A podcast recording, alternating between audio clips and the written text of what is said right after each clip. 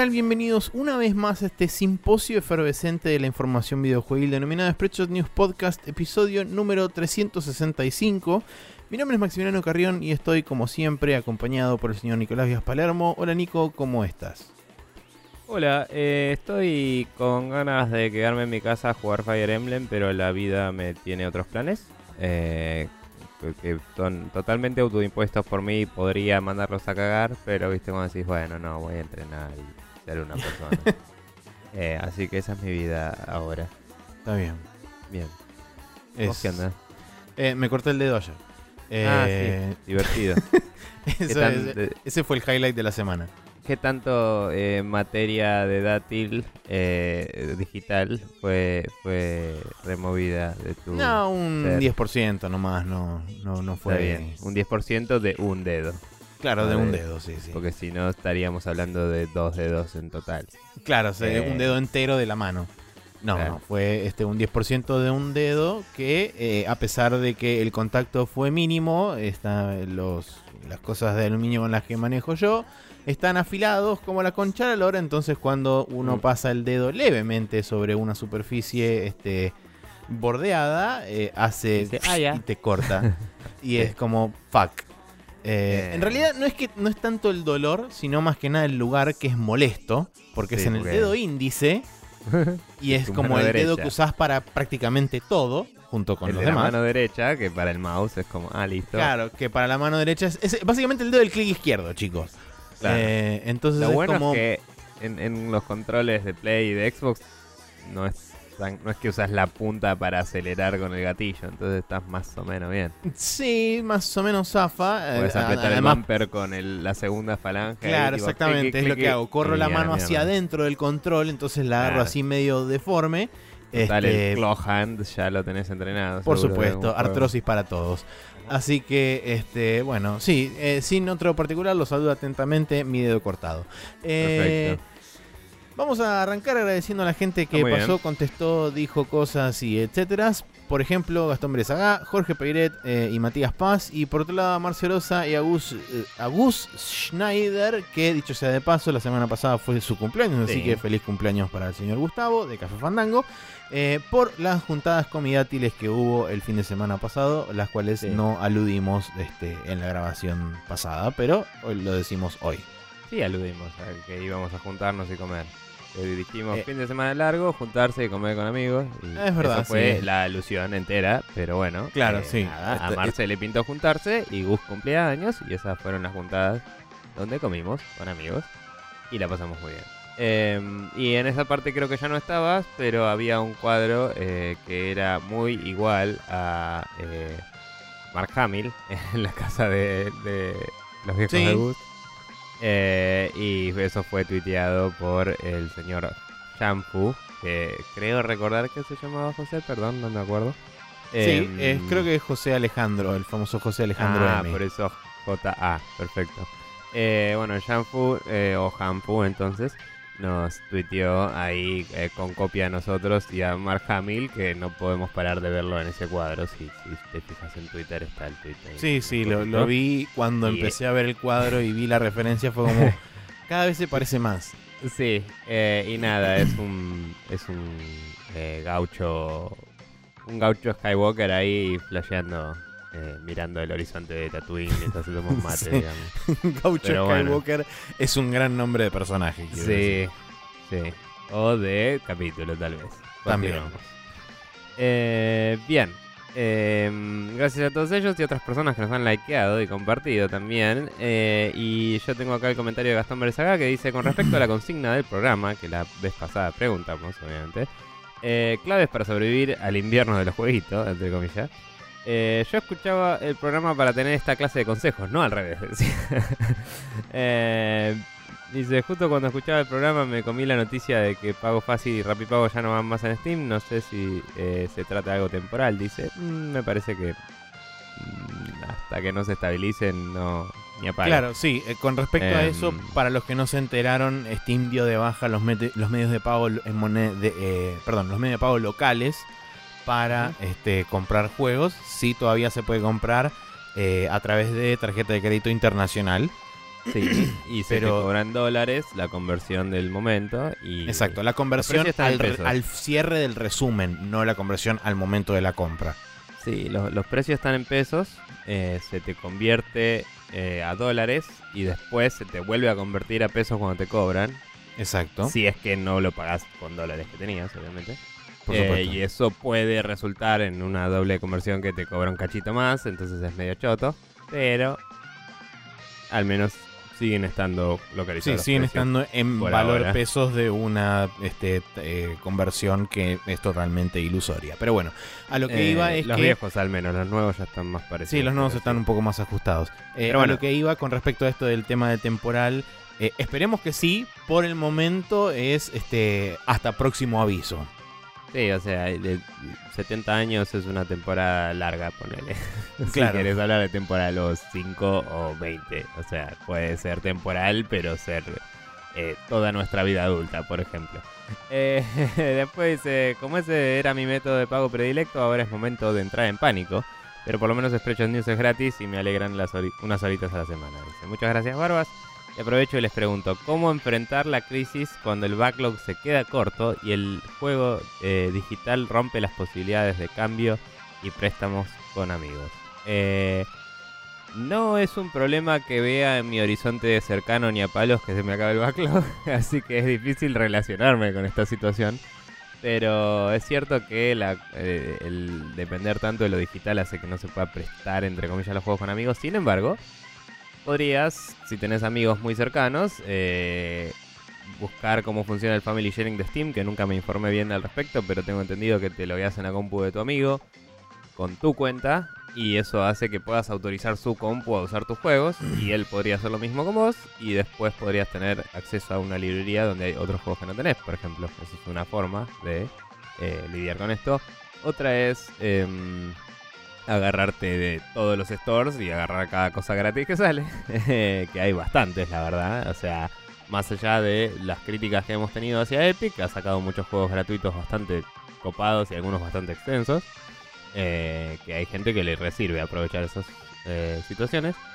Y, mm, y después de eso hay algunos, algunos juegos que vienen en packs. El otro día a Gus para su cumple le terminé regalando el Chronicles of Mistara porque nada, le- se lo estaba recomendando, lo probó, le gustó y dije, toma, feliz cumpleaños y se lo regalé. Pero uno solo, una sola copia sale 180 pesos convertido a dólares, etcétera. Y creo que los cuatro estaban como 400 y pico. Entonces te puedes comprar un juego de a, de cuatro y tenés las cuatro keys y lo repartís y jugás con amigos. No sé, hay, hay opciones. No sé si Maxi vos tenés algunas más para... Eh, si no, si te resulta literalmente imposible comprar a través de Steam, o sea, traducción, no tenés una tarjeta de crédito internacional y por ende no podés comprar absolutamente nada en Steam. eh, y digamos, tampoco querés depender demasiado de todo el tema del backlog y el Steam Family Sharing y todo eso. Sí te voy a decir que requiere un, un cierto esfuerzo y un cierto estado mental.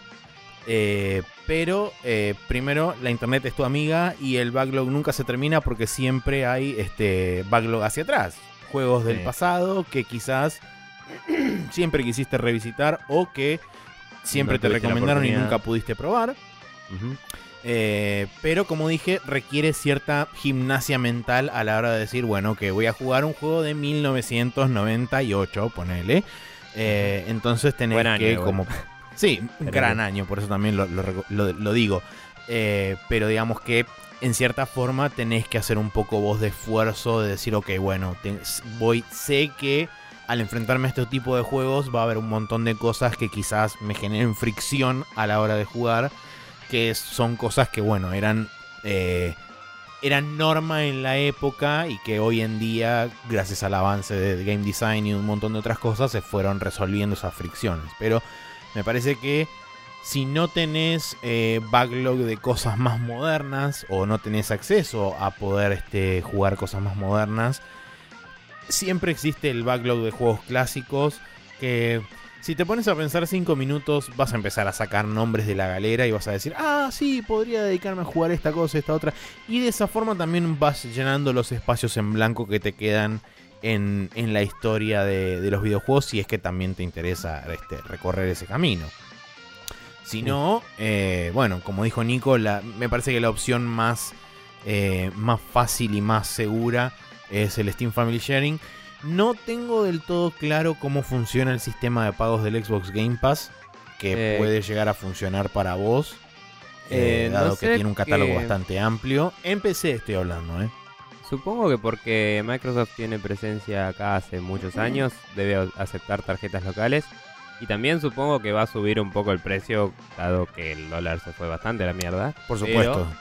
eh, considerando que recién arranca el de PC y que estaba, que era 200 pesos en la beta. Creo que sí, 250 si no me equivoco.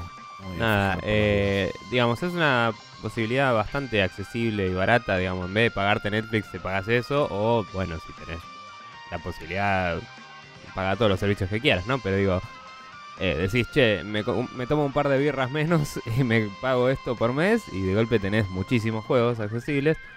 En PC son pocos dentro de todo, pero nada, eh, digamos, eh, a futuro van a ser más. Eh, y, y es una buena opción. Eh, de movida tenés, no sé, el Age of Empires 1 Enhanced y cuando salga el 2 creo que iba a estar también. Y el 2 iba a venir con como 200 horas de juego, decían. Si jugás el Eh, nomás. El Xbox Diga. Game Pass Ultimate que viene, PC, Xbox y Gold, está por los primeros dos meses 78 pesos y después Sí, 600 después pesos por mes. 600. Pero Y eso si si, no- solo tenés PC no te interesa porque Claro. el, el Si no, el Xbox Game y- Pass de PC nada más, durante los primeros tres meses 200 pesos y después 200 pesos por mes. Ok, eso, bien. Eh, así que nada, eh, el Game Pass es una gran opción si tenés eh, la posibilidad de acceder a ello. De nuevo, no sabemos qué medios de pago aceptan, pero con suerte tarjetas. No especifica, por lo menos en, en este sitio donde estoy yo ahora, que es el, el sitio de Microsoft en- de Xbox en Argentina, no especifican los métodos de pago. Yo nunca tuve problema, pero mi tarjeta es internacional, así que no estoy seguro de- del caso. Em, y nada, eh, esos son los consejos más directos que tengo. Después, eh, si todo se va a la mierda, se vuelve a la piratería, gente. Así, no, no hay nada que hacerle. Es tipo, eh, si no hay forma de acceder y no vas a pagarlo igual, eh, qué sé yo, no. Sí, No, antes que antes que pagarle a G2A o alguna mierda de esas, piratea, tranquilo. sí. quieras. Y es- Eh, los chicos de. Café Fandango habían dicho también metes. que Greenman Gaming era otra que también todavía estaba aceptando pagos en, en Eh, pago está en fácil. pesos, no sé si acepta pago fácil. No sé cómo es. Creo que todavía sí, Eh, pero no estoy del todo seguro, tendrías que averiguar eso. Eh, pero bueno, Que digamos que- Gaming es de las más legítimas de esas, por cierto. sí, tienen, tienen por ahí otra alternativa, eh, pero bueno, eh, fíjense si, si se ajusta también a, a su tema de presupuestos y demás. Eh, y de nuevo, consideren también la posibilidad de última instancia, como dijo Nico, la piratería siempre existe y va a seguir existiendo. Pero en caso de que quieran este, ir hacia atrás en su backlog, más atrás de 2-3 años, eh, siempre tienen la internet. Inclusive ahora están habiendo emuladores de PlayStation 3 que bueno, quizá eso depende más también de, de qué tanto, de qué tanta, tanta potencia tenga tu máquina, tu PC.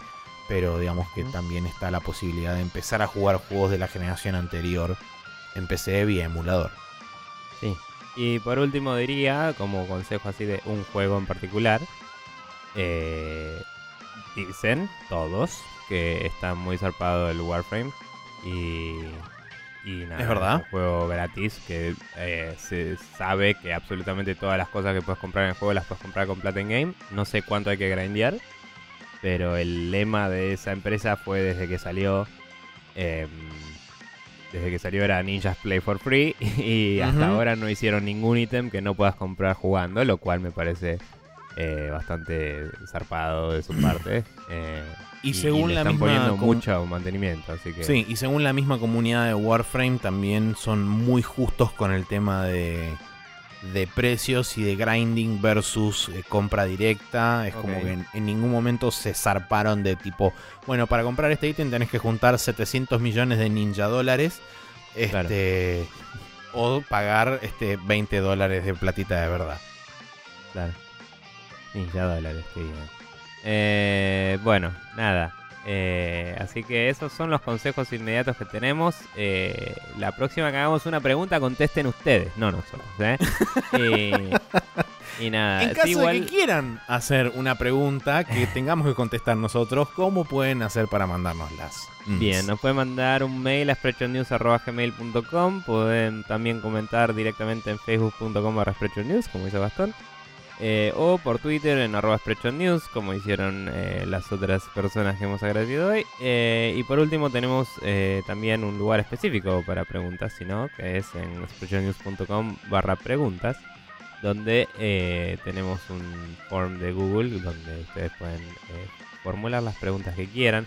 Y los invitamos a que lo vayan haciendo porque vamos a tener un, par de capítulos atemporales en el horizonte medianamente cercano.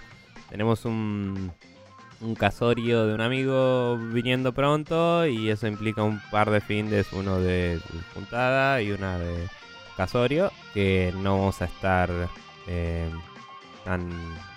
Bueno, no, esos días igual íbamos a grabar el viernes. Sí, vamos a grabar. Pero este, tenemos que ir grabando temporales para el futuro eh, un poco más lejano también. Eh, porque ahí se vienen un par de eventos en fin de año que eh, por ahí yo no puedo estar. Y después, eh, en enero, eh, fines de enero, en mis vacaciones, eh, vamos a tener un montón de temporalidades sus ocurriendo. Y queremos ir grabando con tiempo, un capítulo al mes, tranca.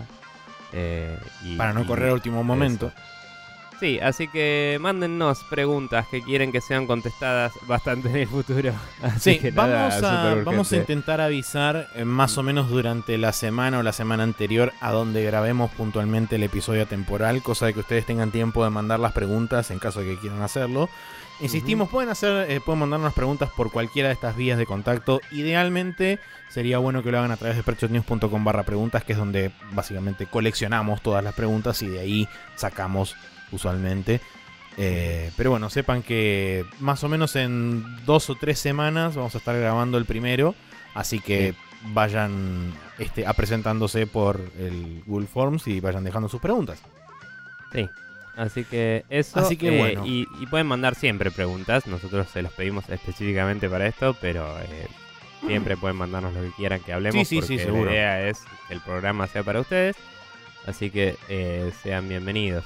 Por otro lado, también nota para nosotros, la próxima que hagamos una pregunta al público, recordémosla al final del programa, porque me parece que muchos se deben haber olvidado para el final. Es verdad. Sí. Eh, y me di cuenta apenas terminamos de grabar y fue bueno, ya fue. Pero nada, eso. Bien, Eh, Eh, eso. ahora sí, pasamos a lo que normalmente se conoce como la primera sección de este programa, que es qué jueguitos estuvimos jugando durante esta última semana.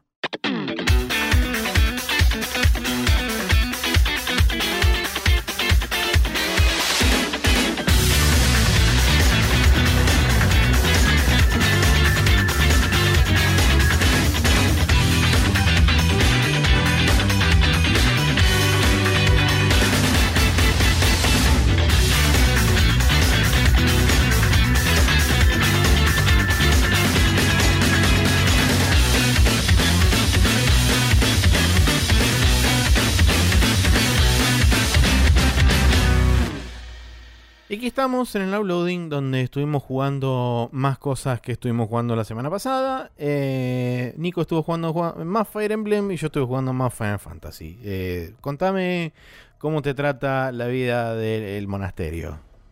Eh, bien. El monasterio se está poniendo un poco más picantoso todo. Eh, hay como, creo que he mencionado la semana pasada que había como una revolución ocurriendo y que eh, la Pope Lady básicamente dijo, mueran los impíos o algo así, pero un poco más... eh, un poco más tratando de ser una señorita adorable, ¿no? Eh, y es como, mm, ok, ponele.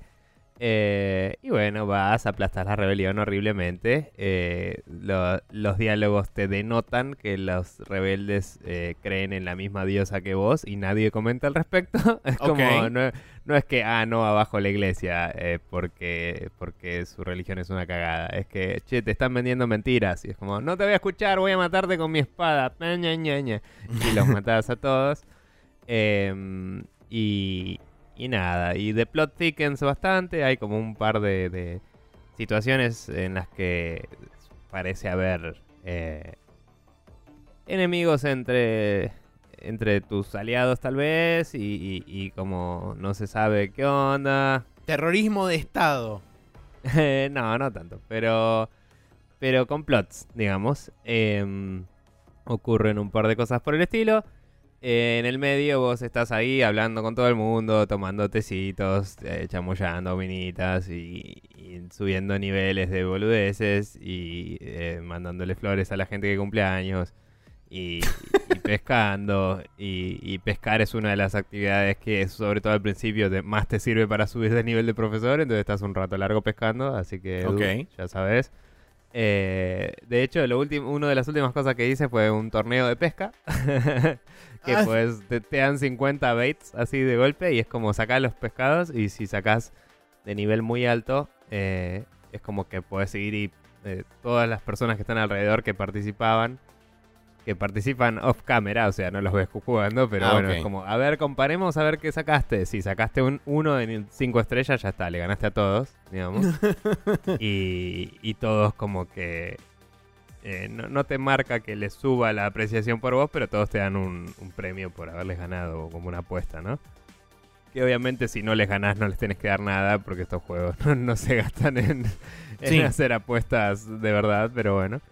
Em, y bueno, nada, así como que siguiendo la historia y todo y teniendo más peleas, eh, leveleé lo suficiente para poder reclutar a algunos personajes, que hasta ahora no lo había hecho, de por lo menos en lo que hablamos del podcast, ¿no?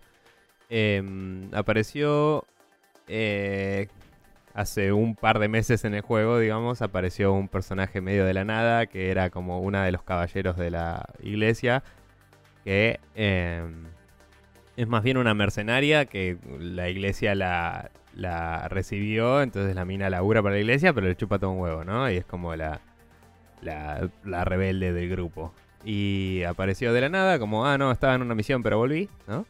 Y, y así de hablarle un par de veces y veces, es, es como la primera personaje que se me habilitó para reclutar, a pesar de no ser un alumno técnicamente, ¿no? Sí. Pues la puedes meter en la casa de Edelgard o en la casa en la que estés y mm, se convierte en una unidad más, pero no forma parte de las lecciones de la semana. Y Mm. tiene stats bastante altos. O sea, empieza ya con la arquería en A, digamos. Ok. O. ¿Era B o era.? Creo que era A ya. Y como que. mm, eso hace que. Que nada, que tenga. Va, creo que le puedes enseñar en las lecciones ahora que lo pienso. Pero bueno. el- eso hace que ya, digamos, eh, arranque resarpada y esté por arriba de tus alumnos en algunas cosas. Y de hecho, ella, por ser parte de la iglesia y no ser un alumno oficialmente, te puede enseñar a vos las cosas que sabe más que vos. Claro. Eh, entonces vos puedes, eh, no sé, pedirle que te enseñe arquería, ponele. Em, cosas por el estilo. Y tiene un par de habilidades bastante copadas porque ya es una clase avanzada la mina, eh, que es sniper. Eh, Ujú. Vos tenés clases, las clases eh, únicas de cada personaje que no son realmente únicas. Es tipo los nobles son todos de clase tipo noble, literal. Eh, y después tenés los commoners y vos sos un commoner porque sos un mercenario. Y no sé si había alguno más. Y después de ahí pasas a las clases básicas, las intermedias, las avanzadas y las especiales, creo que son las últimas. Eh, y eso va pasando cuando pasas a nivel 10, 20, 30, etc. y bueno, yo ya tengo varios personajes en intermedia que son de nivel 10 para arriba. Y, y esta mina sería de, de avanzada. O sea, no es de nivel eh, 20 la mina, pero vino con, un, con una clase avanzada destrabada. Ah, ok. Eh, entonces, eso le da, por ejemplo, más uno de rango al, al arco y bastante daño eh, bonificado para el arco. Entonces, le tiras a un enemigo, le haces recontra pija y casi siempre está fuera del rango del enemigo. Mientras que por ahí, mi otra mejor arquera eh, no, no tiene esa posibilidad porque Sí, tiene que sigue estando en el Tradear rango. tiros, básicamente. Claro, o usar alguna habilidad que le da ese rango extra, pero tiene algún trade-off. Claro. Em, que en general es romper un poquito el arma o eh, quizás saca un poco menos de daño por a, a- a cambio de tener más rango. Em, Y bueno, nada, es como que ya estoy teniendo unos stat boosts, impor- boosts importantes que me están dejando a veces atacar dos veces por turno. Eh, estoy triggereando cada vez más eh, critical eh, hits con los héroes más importantes, ¿no? El principal, Byleth, que ese es el nombre canónico que nunca me acordaba. O Ah. eh, con Edelgard, pasa bastante. Después con, eh, creo que es Bernadette, la arquera, que es la que no sale nunca de la habitación. Puedo estar equivocándome de nombre, pero creo que era ese. Eh, Hmm. Básicamente, mm, eh, ella a veces, si tiras con el arco sin ninguna habilidad, a veces dispara una vez y después como que se le activa su crest, que es como la habilidad innata que tiene por ser de sangre, lo que sea. Y Mm. se dispara de nuevo y, y a veces el segundo encima es un critical hit, entonces hace mierda todo. Em, y cosas por el estilo. Eh, también están muy presentes todos estos estas boludeces que a armar formaciones te bonifican zarpado. Entonces, si, pones a todas tus unidades juntas, básicamente, mientras que son más vulnerables a ataques de área, por ejemplo, que no son muy comunes en esta parte del juego, por lo menos, Sí. eh, todos suben su evasión y su ataque. Entonces, capaz le tiran con un ataque y los esquivan totalmente. Porque el estar eh, cerca de sus aliados los bonifica. O sea que te conviene estar clustered, básicamente. Por ahora en el juego, sí. Eh, algunos bosses hacen que tengas que pensar mejor esas estrategias. Eh, tipo, me enfrenté al Death Knight, que es un personaje que tengo entendido que en otros Fire Emblems hay Death Knights también. Y es como que es un boss resarpado que vos le pegás y tiene garantizado devolverte el golpe aunque estés lejos. Como que te tira una bola de energía, lo que sea, no sé. Sí. Es como una park así con una guadaña resarpado. Y mm, todos los previews de Outcome de pelea, cuando le iba a pelear con cualquier personaje, eh, todos se me morían, ¿me entendés? Ah, ok. Eh, absolutamente todos. Excepto eh, eh, Petra, que es la, la mina extranjera con acento, etcétera, que la tengo como thief, porque en un momento me dijo, che, quiero ser thief. Y le dije, bueno, dale. Y tipo, se fue subiendo sus stats hasta que pudo ser thief y la convertí en thief. Y eso le sube la evasión un poco, entonces hacía que le pegue por casi toda su vida y no toda su vida. Wow. Y usando los battalions, que son esas habilidades que vos te equipás un batallón de personajes secundarios y los podés disparar. eh, los battalions no son ataques normales, en general son como que mandás a tus chabones a atacar y, y no, el otro no puede contraatacarte, ¿me entendés? No, cuenta como ataque. Entonces usando los battalions y fijándome bien la formación de todos mis personajes para que no se interrumpan entre sí, pude mandarle eh, un ataque de battalion al chabón que lo stuneó un poquito y lo movió para atrás. Con otro me pude poner en ese casillero donde estaba él, que lo moví, y a tirarle otro battalion, bajarle un poquito más la vida. Después con Petra, que iba a sobrevivir al ataque, pude sacarle bastante, porque un ataque directo le sacaba mucho más que un battalion al, al boss. Sí. Y, y Petra quedó hecha mierda, pero estaba viva. Y después con otro pude, que tiene caballo que estaba más atrás, pude correr hasta atrás del chabón y pegarle. Que el preview decía que me iba a morir, pero que él también. Y si el otro se muere primero, no te morís. O sea, el preview solo te dice cuánto daño se harían entre sí, ¿me entendés? Claro. Pero el orden de ataque siempre es el, el que ataca primero. Como dicen en Ramma, tiene la ventaja, ¿no? Sí. Eh, todos aprendimos esa lección cuando éramos chicos. Eh, entonces nada, vos vas y te tenés que fijar también, porque eso es importante, que lo mates en un ataque. Claro. Porque tu personaje puede a veces tener un bonus suficiente para atacar dos veces. Entonces, si el preview de vida dice el enemigo va a tener cero y vas a tener cero, pero vos tenés un X2 en tus ataques, capaz que el primer ataque no lo mata y te mata. Entonces me tuve que asegurar de hacer un ataque que lo matara de una. Y haciendo toda esa combineta de cosas lo pude eh, bajar, que obviamente la historia ocurre y el chabón se escapa, pero lo hice mierda, digamos. Claro. Eh, y me tiró un Dark Seal, que los seals son literalmente sellos como de cartas, ¿no? De, de, de- de cera, sí. Eh, que se usan, son tokens que usás para, le- para cambiar de clase a tus chabones. Y están los Intermediate, Beginner y todos esos que decía antes para subir a las clases correspondientes. Sí. Pero algunas clases únicas necesitan eh, seals únicos. Y el Dark Seal te permite hacer un Dark Mage. Entonces tenía, Oh. eh, tenía un chabón que es muy bueno con magia de ataque. eh, es el típico caso de Final Fantasy que la magia negra es ataque y la magia blanca es curación, ¿no? Claro, sí. Que, a- que acá se llama Faith, de hecho. Es más como eh, clerical el asunto que magia. Sí. Eh, cuestión que este chabón que era muy bueno en eso lo- le hice Dark Mage y ahora tiene un poder bastante más zarpado y puede usar más veces el ataque básico, que es como el Magic Missile, digamos. Eh, e- ese mago en particular tiene puede castear un montón de veces por batalla, digamos, en comparación a otros. Em, y, y tiene bastante rango de ataque ahora, eh, porque antes tenía un solo poder que tenía rango de ataque que era más o menos, no, no, pele- no pegaba mucho, pero le tiraba un status effect al enemigo. Mm. Y ahora tiene uno que pega bastante y tiene buen rango también. Eh, y de cerca también te hace pija, ¿no? Pero de cerca no conviene estar porque tiene poca vida. Eh, y bueno, nada, como que voy así fijándome, maxeando, tipo entre, entre misión y misión, me meto en el inventario, empiezo a revisar, le muevo esta espadita a este, esto acá, y estoy como todo el día mm, así eh, gestionando y, optimizando cosas y me encanta y aguante Fire Emblem. Eh, y está todo buenísimo. Y cada vez que los personajes se conocen un poco más, tenés una linda viñeta de ellos hablando y la pasas bien y está todo buenísimo. Hay comedia, hay tragedia, hay un poco de todo. La historia de Edgar se pone súper heavy, eh, tirando un poco a cliché en algunas cosas, pero tipo, de golpe es como, ah, bueno, listo, tu vida fue una reverenda cagada, entiendo. Eh, y empezás a ver las motivaciones, ¿no? Y, y empezás a ver... O sea, todos sabemos que hay un timeskip en el juego, ¿no? Se sabe desde el material promocional del juego, todo. Sí, de hecho Pero empezás en a un ver- tráiler el timeskip, así que... Claro. Empezás a ver la posición que va a tener Edelgard cuando eso pase. ¿Entendés? ¿Qué, qué- qué es lo que ella quiere lograr Claro. en su adultez, digamos? eh, de a poquito. Eh, así que nada. El... eh, no estoy seguro cuál va a ser el conflicto entre las casas, pero sí sé qué es lo que ella va a querer hacer más o menos.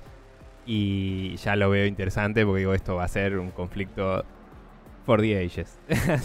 Y, y mientras tanto también, eh, como decía Bernadette, o como se llame, la otra arquera, la que se queda siempre encerrada en la casa, ya tuve una conversación donde te dice por qué siempre se queda encerrada. Y es como, ah, listo, tu vida también fue una mierda, buenísimo. y como que todo es así. Y, es drama, pero duro, ¿eh? Digo, Puro y duro. Y, y está bueno que no. Siendo un juego así tan vistoso y como hasta cierto punto medio y toda la bola, como que no se guarden. eh, que, que- que tenga drama de verdad y que, que tenga historias relativamente adultas. Eh, sí diría que son un, un estereotipo de historia adulta, ¿no? Como que es... eh, o sea, no quiero entrar en ningún detalle, pero digo, es como que son el tipo de historias turbias. que- Medio melodramáticas. que decís, esto es particularmente muy japonés y, y seguro que ya se hizo, ¿me entendés? Pero el hecho de que te lo hagan en un personaje que tenés ya invertido eh, tu, tu tiempo y, y como que ya tenés una relación entre el- tu personaje y ese personaje de ahí, que ya fue descripto y lo viste interactuar con otros y todo, cuando te contextualiza todo fue como, che, esto funciona muy bien, es muy efectivo, ¿viste? Claro. Eh, entonces nada, está, está bueno. Me, me gustaría. Me gustaría ver un making of de esto y ver cómo lo escribieron todo el juego, ¿me entendés? Porque está zarpado. Eh, así que nada, la estoy pasando muy bien. Eh, hoy hablaba con Neko, estamos en la misma parte básicamente, él ya me alcanzó. eh, que no me sorprende para nada. Pero. Pero bueno, nada, él reclutó. Creo que una persona distinta que yo, pero el resto estamos más o menos igual. Y. mm, y me decía que si hacía. Hay unas misiones que se llaman Paralogs, que son misiones secundarias. Vos, hablando con chabones en el monasterio, te pueden dar batallas para hacer, que no las puedes hacer el mismo día que estás en el monasterio, tenés que hacerlo el siguiente domingo si elegís batalla en vez de recorrer el monasterio. Em, y eso son side quests que te dan sus propias rewards. Eh, y además la batalla obviamente te va a levelear y te puede haber ítems en la batalla. Eh, dicho eso, em, también están los paralogs, que esos aparecen en el calendario como signos de admiración. Y son misiones secundarias que solo puedes hacer durante ese mes, digamos. Eh, entonces tenés que dedicarle un domingo mínimo a, a ir a hacer batallas en vez de a las demás cosas que puedes hacer. Para poder ir y ejecutar esa acción. Eh, hice dos. Eh, ya por el nivel de profesor que tengo puedo hacer dos batallas por domingo, así que pude echar las dos en un solo domingo, digamos, Mm. en el juego. Eh, y eso ya me leveleó bastante los chabones. Y eh, además eh, obtuve algunos rewards. Y Neko me avisaba que si no había reclutado a una personaje que era una historia de ese personaje, eh, uno de los Paralogs, Te perdés ese, Eh, me- paralog. hay. No, no, no. O sea, yo lo pude hacer. Ah. Pero porque no era de mi casa. Era. Pasa que es amiga de una de mi casa. Entonces la quest la tuve igual. Ah, lo cual me parece bastante copado, de hecho. Y por haberla ayudado, después podés tomarte y toda la pelotudez con ella, aunque no sea de tu casa, que los demás no podés. ¿Entendés? Es como que tenés una relación igual con ese personaje.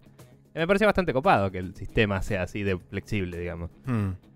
Lo que dice Neko es que si la tuviera en mi casa y le hubiera resuelto el Paralog, me, me hubiera ganado un arma especial también para ese personaje. Una reliquia de los héroes, que las reliquias solo funcionan con los que tienen la sangre antigua y no sé qué, zaraza. Em, que de hecho tu personaje en la historia consigue un arma de esas y es como, wow, esa arma. Y es como, plot. Eh, pero bueno, no importa. Eh, a Neko le pasó lo mismo que a mí, que no la tenía en mi casa. Y yo le digo, igual, tipo, esta quest solo la puedes hacer este mes. Entonces, si tus stats no daban para reclutarla, ya está. Tipo, es, difícil, es muy difícil alterar suficiente tus stats en un mes para reclutar a alguien. Solo para poder cumplir la misión, ¿me entendés? Es como la veré cuando juegue con la casa de la mina, no me importa ahora, yo fue. Pero bueno, igual están resarpados todos mis personajes. Cada, cada paralog de esos me decía sugerido nivel 13 y tengo chabones nivel 18, tipo, y estoy rompiendo todo lo que me cruzo. Y está buenísimo y me encanta. Eh, power tripping a pleno. Eh, igual hay que tener un poco de cuidado en las batallas, pero cuando te armas bien la formación y, y elegís bien los turnos, ves cómo los arrasás y está buenísimo, me encanta. Así que nada, Fire Emblem. Go, buy, play, etcétera. Bien. Eh, Fire Bien. Emblem Three Houses, el de Switch. Sí. Bueno, yo seguí jugando Final Fantasy VI, eh, esta vez eh, sin Monster Hunter en el medio. Eh, continué donde me había quedado, que era básicamente me tenía que infiltrar a la capital del imperio, entrar al laboratorio donde estaban los researchadores researcheando este, la magia y el poder para rechupar a los espers y convertirlos en baterías, eh, o algo similar. Em, y en- entras efectivamente en lo que es una fábrica, que bueno, por supuesto es un dungeon. eh, y me resultó bastante interesante el layout del, del dungeon este, porque no es eh, directo como en muchos casos. Es como que tiene varios, eh, varios layers o varios niveles que te hacen necesariamente bajar por un lugar y subir por el otro para poder avanzar. Mm. Entonces es como que se vuelve medio laberíntico. Debo admitir que en un momento me perdí y no sabía dónde estaba parado. este, Pero bueno, es- digamos que es la contrapartida de, los problemas que tienen. Eh, nada que no se resuelva con una piedra de este, transmomificación, que básicamente lo que hace es sacarte del, del dungeon y ponerte de vuelta en la entrada. Y es como, bueno, Sí. eh, vamos de vuelta, esta vez no perdamos, no nos perdamos. Eh, pero además también me, su- me- me ayudó a levelear, que dicho sea de paso, es algo que necesitaba hacer aparentemente. Porque no precisamente porque me haya topado con una pared que no podía pasar de un bicho que estaba a nivel muy alto y me mató. Pero digamos que, además de que eso sí sucedió, el problema era que yo venía más o menos grindeando por, el, por los campos y qué sé yo, y por, al- por los dungeons que me iba topando hasta, hasta este momento. Pero en ningún momento sentí ninguna resistencia fuerte por el hecho de que no sé si es que estoy bien equipado o qué, pero la cuestión es que los estaba matando relativamente fácil y hay como Mm. muchas herramientas que vos tenés a tu disposición, eh, sobre todo si tenés una parte en particular armada que Sí. se comporte, se, compor- eh, se compone de eh, Edgar, que es el maquinista, que es el rey del castillo de Fígaro, Eh, Cian, que es el chabón que era el retainer de otro castillo que Kefka es el que, el que mata a toda la familia envenenando el agua. Que ese chabón tiene espada samurai y tiene una técnica que se llama Bushido, que te permite. eh, tiene como cuatro símbolos y vos tenés la posibilidad de elegir cualquiera de esos cuatro símbolos y tenés como un counter especial que hace como triple daño, una cosa así. Eh, y cuando llegas a partir de cierto nivel tiene algo que se llama este... ¿Cómo es que se llamaba? Eh, bueno, no me acuerdo. La cuestión es que es como una especie de Flurry of Blows, pero con espada. Entonces pega como 4 o 5 veces. Eh, si tenés un solo blanco, le pega todo al mismo. Si tienes múltiples, le pega aleatorio. Eh, y después, por último, tenés a. Al hermano de Edgar, que me sale. Sabin, ahí está. Eh, Ok. Sabin, que es el monje. Que con el Blitz, básicamente, vos podés pegar por 4 o 5 veces el daño también. Además, encima, para colmo, en una de las peleas me dropearon un Black Belt, creo que es que me permite counterear el, el golpe que me pegan. Entonces, tipo, cuando le pegan a ese chabón, automáticamente counterea y, y eso hace el, daño, el full daño del arma, por lo menos. Tranca. Eh, pregunta, ¿el Blitz era medio quick time eventico? ¿Puede ser? No, el Blitz lo que tiene es cuando vos activas el Blitz, eh, te da un, un tiempo que hasta ahora no descubrí si tiene timeout o no, porque nunca, nunca llegué a cubrir ese timeout, pero eh, vos te introducís una serie de comandos y después Ok, eso confirmás y eso activa eh, uno de los poderes, que pueden ser el suplex, que es el que le dice al tren, eh, o una determinada cantidad de otros ataques que pueden o no tener elemento también, dependiendo del tipo de ataque que hagas. Pero bueno, la cuestión es que con esa party básicamente fue con la que fui avanzando durante buena parte de- de- del juego. Y es como que en ningún momento me eh, sentía resistencia. Y cuando llegué a esta, a esta fábrica eh, y me enfrenté al primer, a un primer boss, uno de los espers me había dado la posibilidad de aprender Libra. Y en determinado momento veo que arriba de. en, en la cajita de diálogo, donde normalmente te aparecen los diálogos de pelea, eh.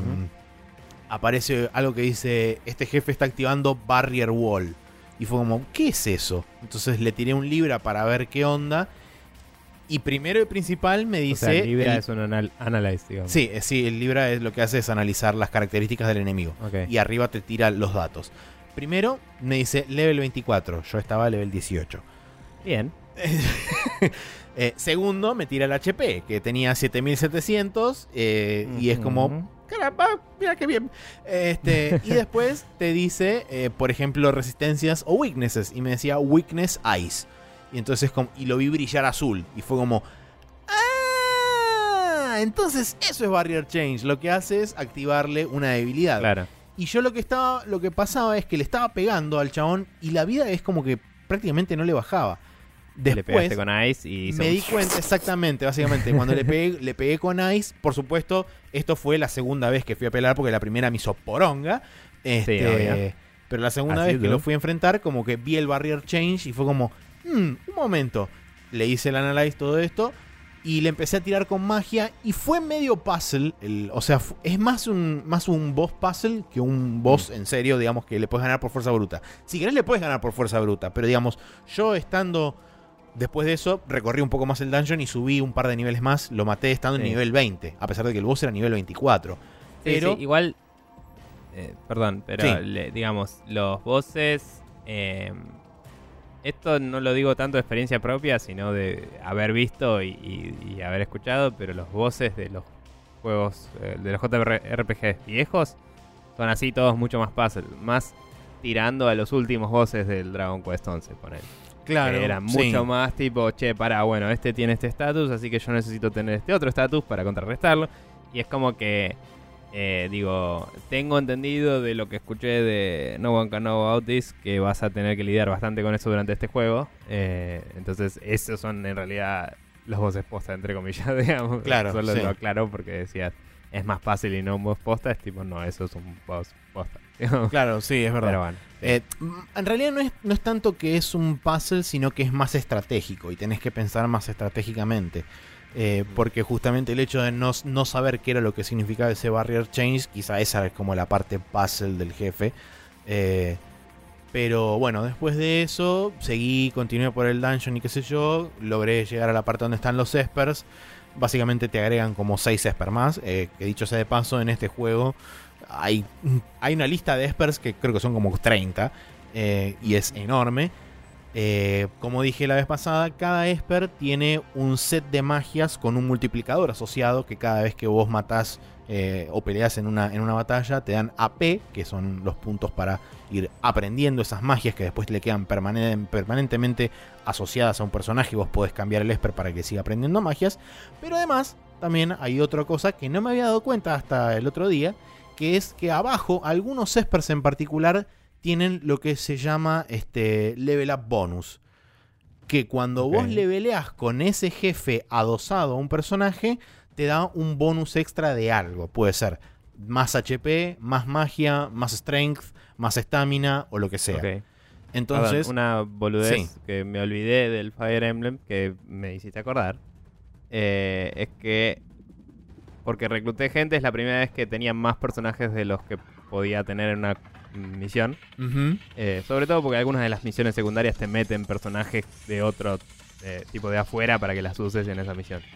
Em, y pasaba esto, que vos podías equipar un personaje como asistente de tu héroe, digamos, y, y te da bonuses. Y, y cuando vas leveleando podés destrabar para tener más de un asistente, pero al principio tenés uno solo, digamos. Eh, que Claro. cuenta aparte de los batallones. Es como que cuando atacás, atacás con la asistencia de ese personaje y ese personaje te puede dar bonus de resistencia, bonus de ataques o depende de su stat.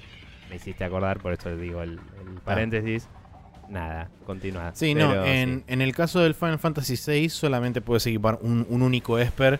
No, no creo que puedas equiparte múltiples. eh, No. Pero digamos que eh, inclusive hay Espers que tienen eh, magias que Mm. se repiten en otros, pero tienen un multiplicador más alto. Entonces quizás te conviene equipar ese.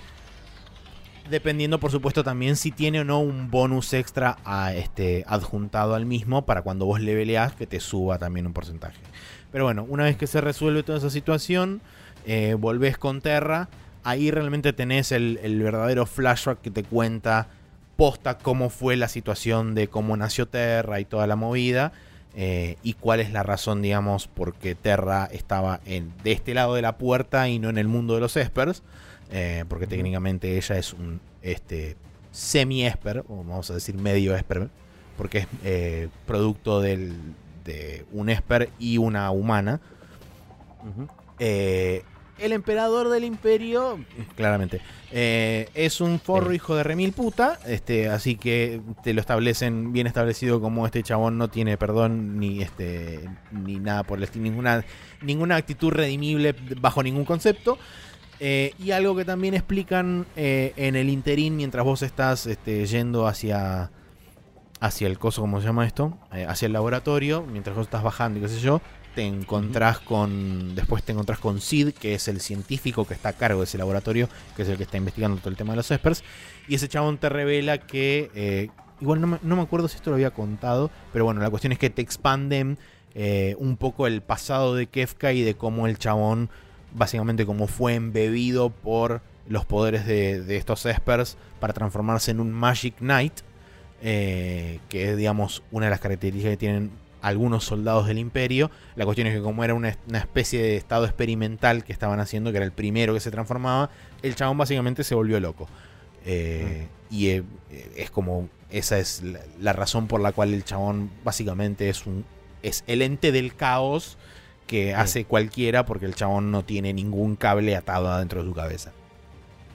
Está muy bien. Eh, después de, como dije, ganás el control de. Después de eso ganas el control de la. del airship y te dan libertad para poder deambular por donde quieras.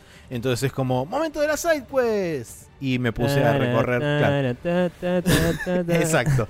Me puse a recorrer el mundo y me puse a averiguar a ver qué podía hacer, dónde y cuándo. Eh. En el interín también conseguí un party member nuevo. Y. eh, ¿Cuál es? El Mog, el Moogle, perdón. Eh, que son esos bichitos que son medio chibi. eh, Sí, sí. Pero bueno. Eh, que no sé si. asumo que debe ser parte del Final Fantasy VI normal. porque es como que tiene bast- tienen bastante interacción con el resto del mundo. Tipo, los muggles son los que aparecen cuando vos tenés que elegir múltiples caminos cuando se te divide la party. Los muggles también son los que te ayudan al principio del juego cuando te estás escapando con Terra y con, con Locke del Imperio. En un momento es como que te caes en una, en una cueva y aparecen los muggles para ayudarte. Es como que están bastante entreverados en la historia como para que sean algo agregado moderno eh, y no hayan tenido que ver no. algo, digamos, durante la historia del, del juego. Pero, Pero bueno, ¿por qué sospechás que son modernos? porque, digamos, toda la parte del sistema de ayuda y de las hints y qué sé yo también está como asociado a los muggles. Entonces digo, capaz que es algo que le agregaron nuevo a la versión mobile o algo así. Pero está, lo veo demasiado entreverado con la historia como para que sea algo que le metieron nuevo encima. No, es que los Muggles, digamos, junto con quizás el Dark Mage, son como los, los- las mascotas del Final Fantasy, digamos. Claro, tampoco Eh. tengo una, una real... Este, Sí, un marco de referencia, Es un, marco de referencia, pero además hay otra cosa. No sé cuál fue el, el momento de la inserción de los muggles como Eso no lo parte de los personajes de Final Fantasy. Porque en el 4 no aparecen. Que es el, Eh, eso el- no lo el- sé, el anterior capaz que son de este.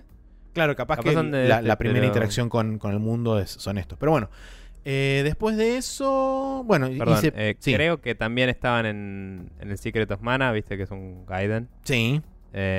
Y ese. Creo que, o sea, había salido antes que este, así que debe- deben haber estado en alguno de los primeros Final Fantasy que no jugaste todavía. Supongo. Sí, capaz que el 5, porque. Sí.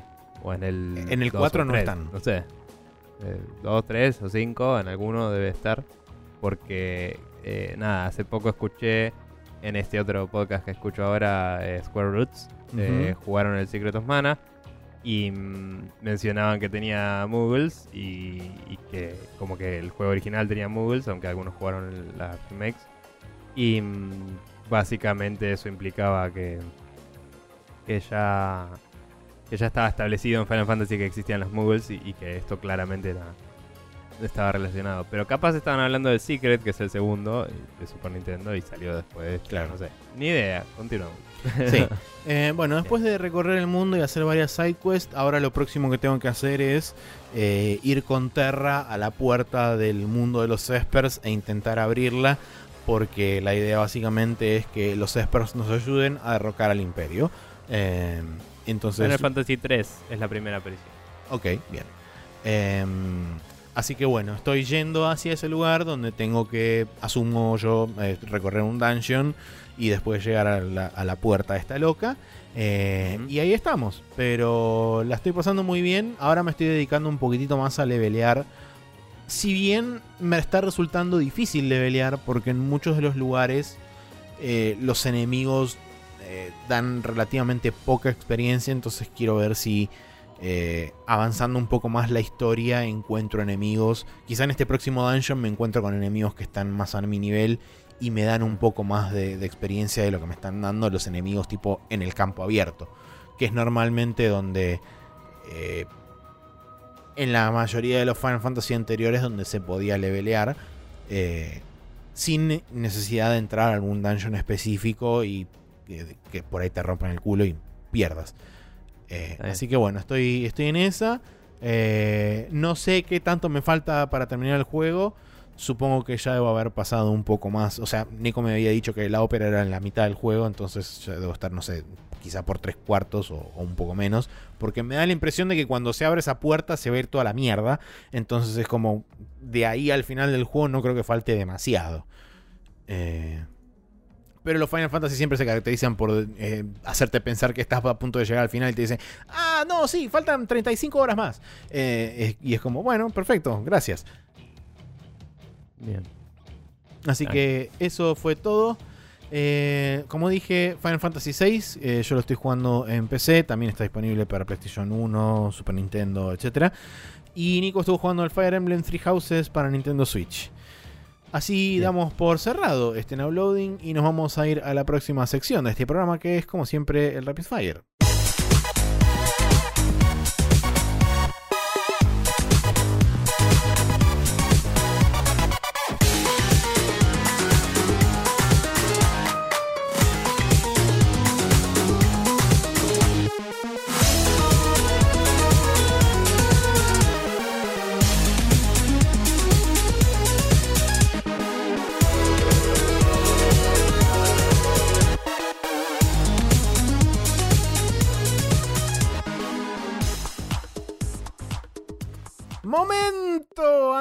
Empezar con el Rapid Fire tenemos que hacer algo que es eh, chequear el mail que no chequeamos nunca. eh, y Sí. gracias a haber chequeado eso, eh, tenemos un mail de Pyro que nos Sí. contestó la pregunta eh, con el tópico correspondiente que habíamos hecho la semana pasada.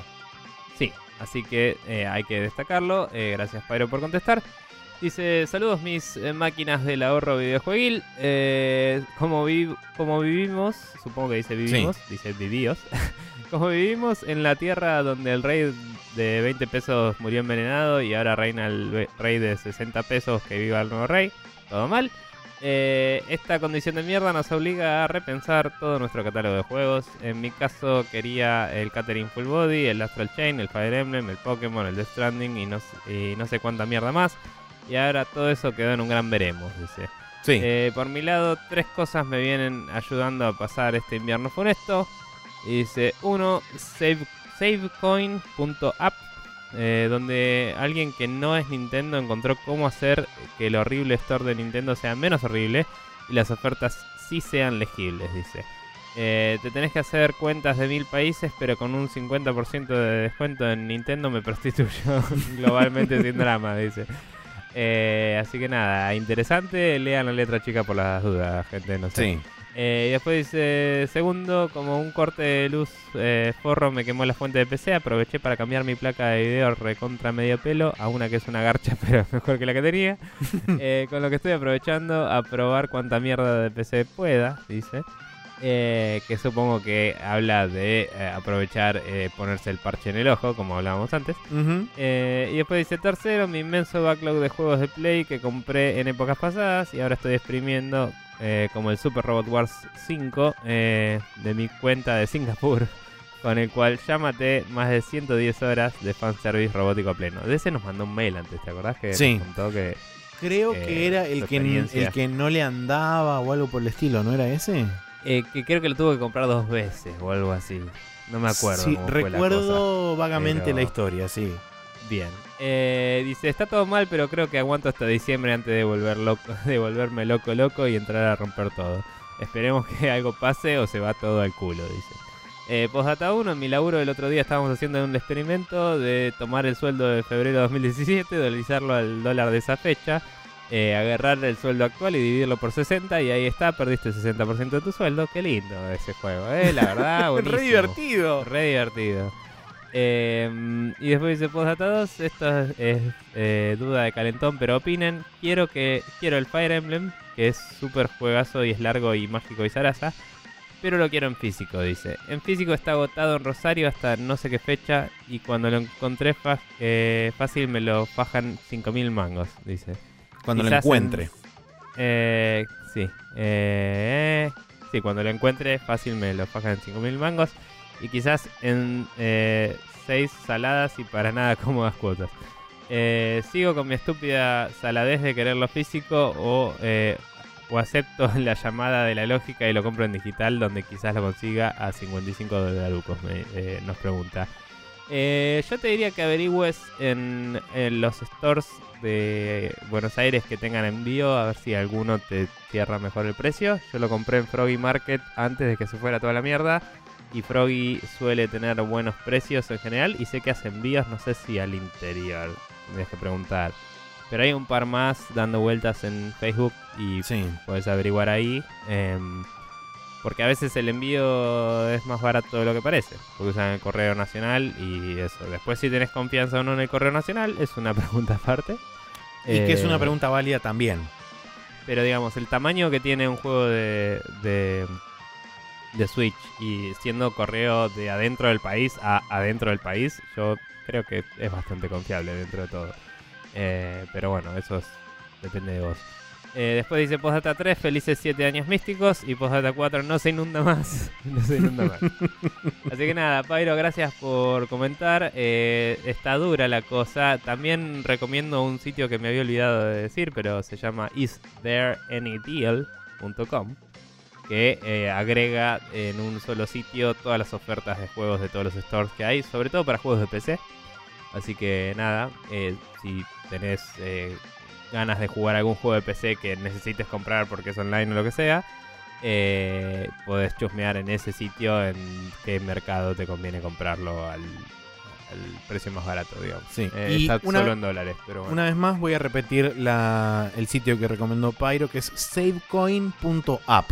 Es S-A-V corta E C-O-I-N punto app. Para el que quiera investigar. EAE-app. Pero bueno, nada. eh, gracias, Pyro, nuevamente. Y eh, Ahora esperamos sí, que Pasamos. llegues hasta diciembre, como decía. Claro, sí. Ahora sí pasamos propiamente dicho al Rapid Fire con la primera noticia, que es que John Layden sugiere que algunos juegos first party orientados a multiplayer podrían empezar a salir en múltiples plataformas, específicamente en PC. Porque charlando con Bloomberg, eh, el chairman del Sony Worldwide Interactive Studios Arasa, que es John Layden, dijo que eh, están considerando la idea de que determinados títulos puedan aparecer en múltiples pla- plataformas. Eh, por supuesto que siempre teniendo en cuenta que eso no conflictúe directamente con los intereses de seguir eh, bancando o seguir priorizando la plataforma de PlayStation. Porque dice que tenemos que darle soporte a la plataforma de PlayStation, eso no es negociable. Pero que en el futuro quizás haya juegos que se puedan publicar en diferentes lugares. eh, puntualmente en PC, asumo yo. eh, dado que eso va a ayudar al ecosistema del juego y la, digamos, eh, eh, va a fomentar el crecimiento del juego como plataforma también. Sí, o sea, como que se orienta mucho a los multiplayer porque habla um, del install base, ¿no? Eh, Sí. Principalmente esto. Entonces es como. eh, nada, es como. Como fue en su momento el sacar en PlayStation Plus el. El Rocket League, Mm, que benefició mucho a ese equipo porque después cuando se empezó a vender ya había un montón de gente jugando. Pero yo lo que pensaba cuando vi esta declaración es, ponele que no le conviene necesariamente para absolutamente todos los juegos que hace Sony, pero sí le puede convenir para eh, seguir proponiéndose como la principal plataforma de VR.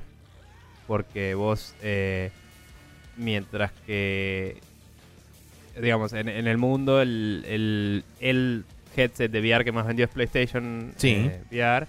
Pero en PC, si combinas Vive y Oculus y otros que haya así medio falopa, seguramente hay más o menos el mismo número o más. Entonces digo, si querés hacer juegos como ese de... de- tenían uno que era de mechas, medio esports, que no sé si fue a algún lado alguna vez. Pero si querés hacer juegos multiplayer VR, eh, está bueno tener cross- cross-platform porque tu pool de jugadores es muy chico y tenés que tratar de Claro. agarrar de todos lados. Entonces digo, si vos como empresa te, te resulta interesante seguir manteniendo el enfoque en VR, ese es un muy buen paso a dar, el decir vamos a publicar juegos en todas las plataformas que soportan VR, que o casualidad no son nuestra competencia directa. tipo. Hmm. Eh, entonces nada, es interesante.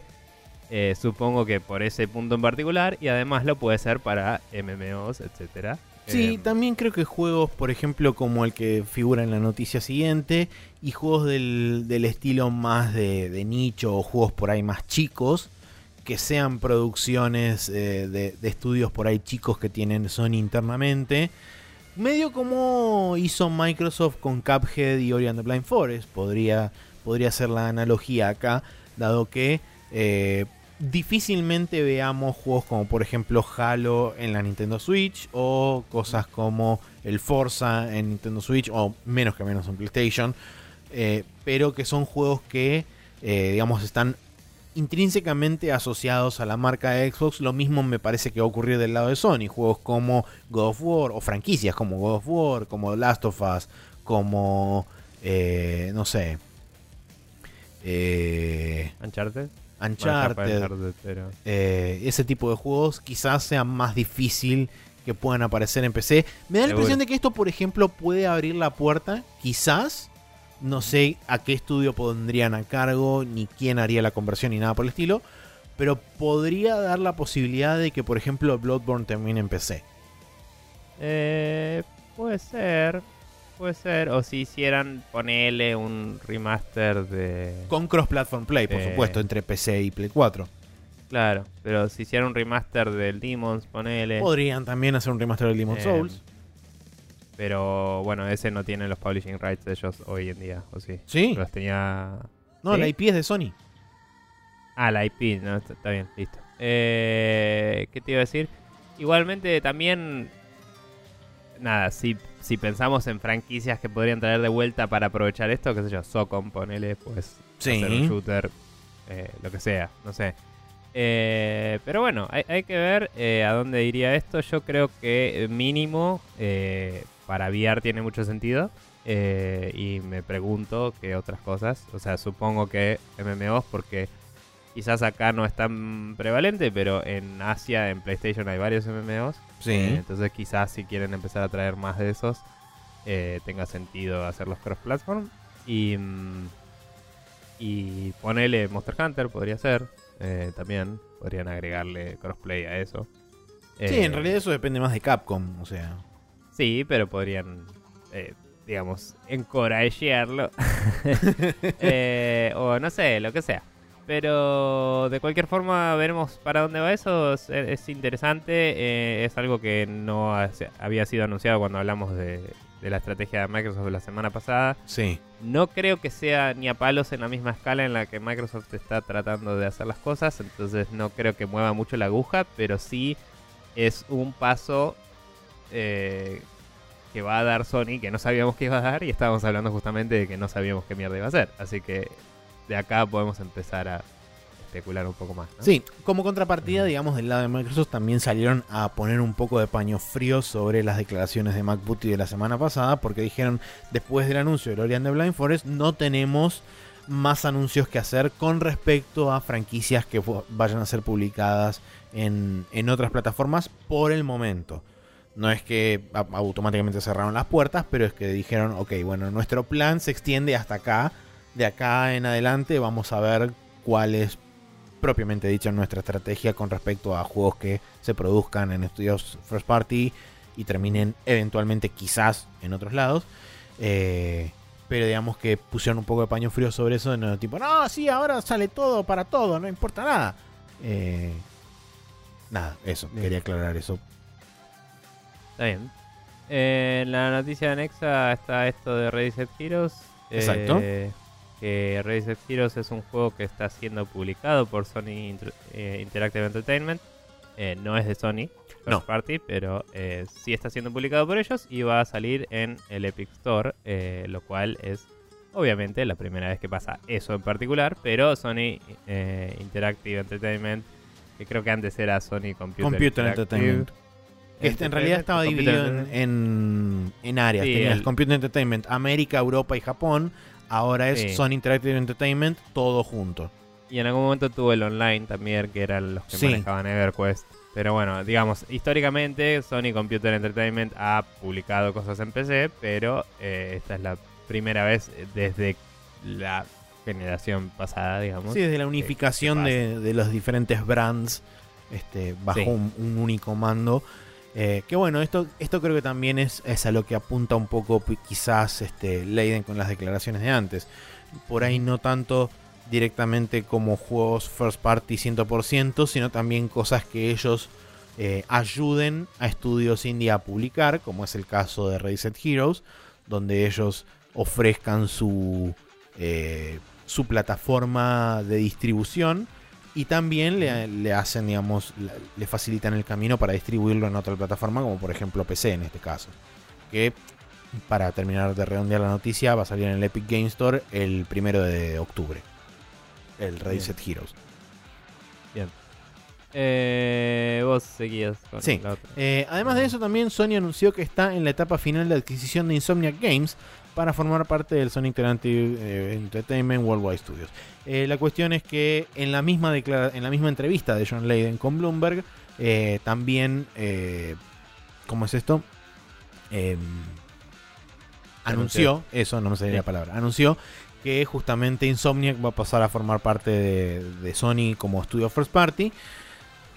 No entiendo de dónde salió la sorpresa de mucha gente, porque si tenemos en cuenta que Creo que Insomniac se sorprendieron y- de que no era de Sony. Claro, quizás se sorprendieron por eso. Porque de Sí. otra forma no, no entiendo de dónde viene la sorpresa, dado que Insomniac y Sony vienen laburando desde la época de la Play 1 juntos. Eh, Recordemos Ratchet and Clank, eh, eh, Resistance, bueno, el último. Marvel Spider-Man, pero. Hubo bocha de juegos que hizo Insomniac para PlayStation durante Sí. varios años. Eh, sí veo que Insomniac puede ser algo interesante, dado que este último tiempo Insomniac estuvo laburando bastante con Oculus. Puede ser un interesante prospecto para eh, crecer el. para hacer crecer el catálogo de PlayStation VR. Si eh, siguen desarrollando esa rama. Una vez que terminen, digamos, de, de cumplir con los contratos que tienen asociados. creo que tienen dos juegos por salir en, en Oculus. Y después de eso asumo que quedarán libres de, de todo compromiso para, si quieren, o, y si Sony se los permite, seguir desarrollando en VR, orientado principalmente a PlayStation VR. Y quizá esos juegos también eventualmente puedan, como decías vos, salir en, Sí, salir en PC, en PC. y tener crossplay o algo así. Sí, sí. Pero bueno, eh, por último de las noticias eh, fuera de la Gamescom, digamos, tenemos que Hades, el último juego de Supergiant, eh, va a dejar de ser exclusiva en el Epic Game Store y va a estar disponible en Steam vía Early Access a partir del 10 de diciembre de este año. Cumpliendo Eh, el año de exclusividad, porque sí. recordemos que salió en diciembre del año pasado, cuando se inauguró el Epic Game Store a través del anuncio en el Game Show de Mr. Doritos. Sí. Eh, nada, es lo que había escuchado de los chicos de Café Fandango, que eso no lo había leído acá, es que eh, aparentemente el plan de, de Hades es seguir en Early Access otro año más. Y concuerdo con Por lo menos seis que meses es una más. recontrapaja. Eh, porque, viste, cuando decís, saca el juego, así me lo compro. Tipo, no, no sé. Eh, pero bueno. Originalmente la idea cuando anunciaron el juego, y esto se puede ver en el primer meses, documental de, de No Clip, la idea era estar un año en Early Access y cuando saliera en Steam salir con la versión 1.0. Aparentemente eso no sucedió. Y la idea es salir en Steam Early Access durante mínimo seis meses más y recién, recién digamos, lanzar la versión 1.0 cerca de mitad de año del 2020. Sí, señor. Pero bueno, eh, tenemos el calendario para esta semana, que el martes 27 sale el Ancestors de Humankind Odyssey, que es un juego en el que sos básicamente un ancestro de la humanidad en una odisea. Exacto. Pero sí, como que te vas moviendo a través de generaciones de eh, distintos tipos de Homo, eh, lo que Zeus, y, y haces eh, monadas por ahí em, sobreviviendo contra la naturaleza. Después tenés el control de eh, Remedy. Remedy, gracias, eh, que sale para Windows, PlayStation 4 y Xbox One. Eh, perdón, el Ancestor sale solo en Windows, por cierto. Windows, PlayStation 4 y Xbox One, el control, dicen que está muy bueno. Las personas que estuvieron jugándolo, así que... Ambos tengo- exclusivos para el Epic Game Store por el momento. Sí. Vamos a tener que empezar a poner la plataforma acá, ahora que lo pienso.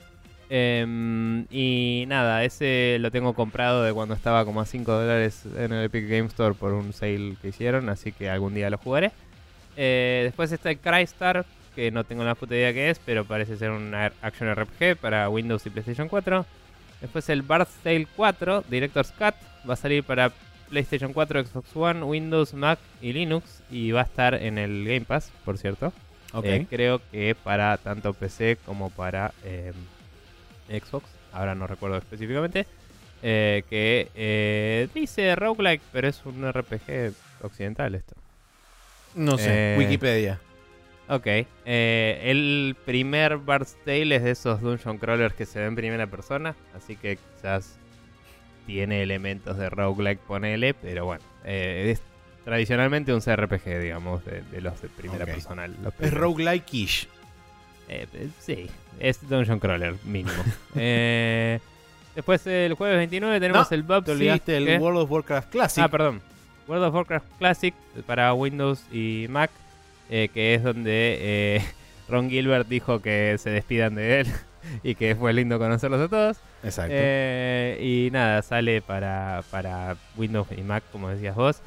que sigo sin saber si tiene los gráficos actuales No, tiene los viejos. va a ser los viejos. Eso es un asco, honestamente. De- yo entiendo que es capaz es inclusive más laburo hacer eh, las animaciones y todo actuales, retrofitearlas a esas quests que eran distintas y todo.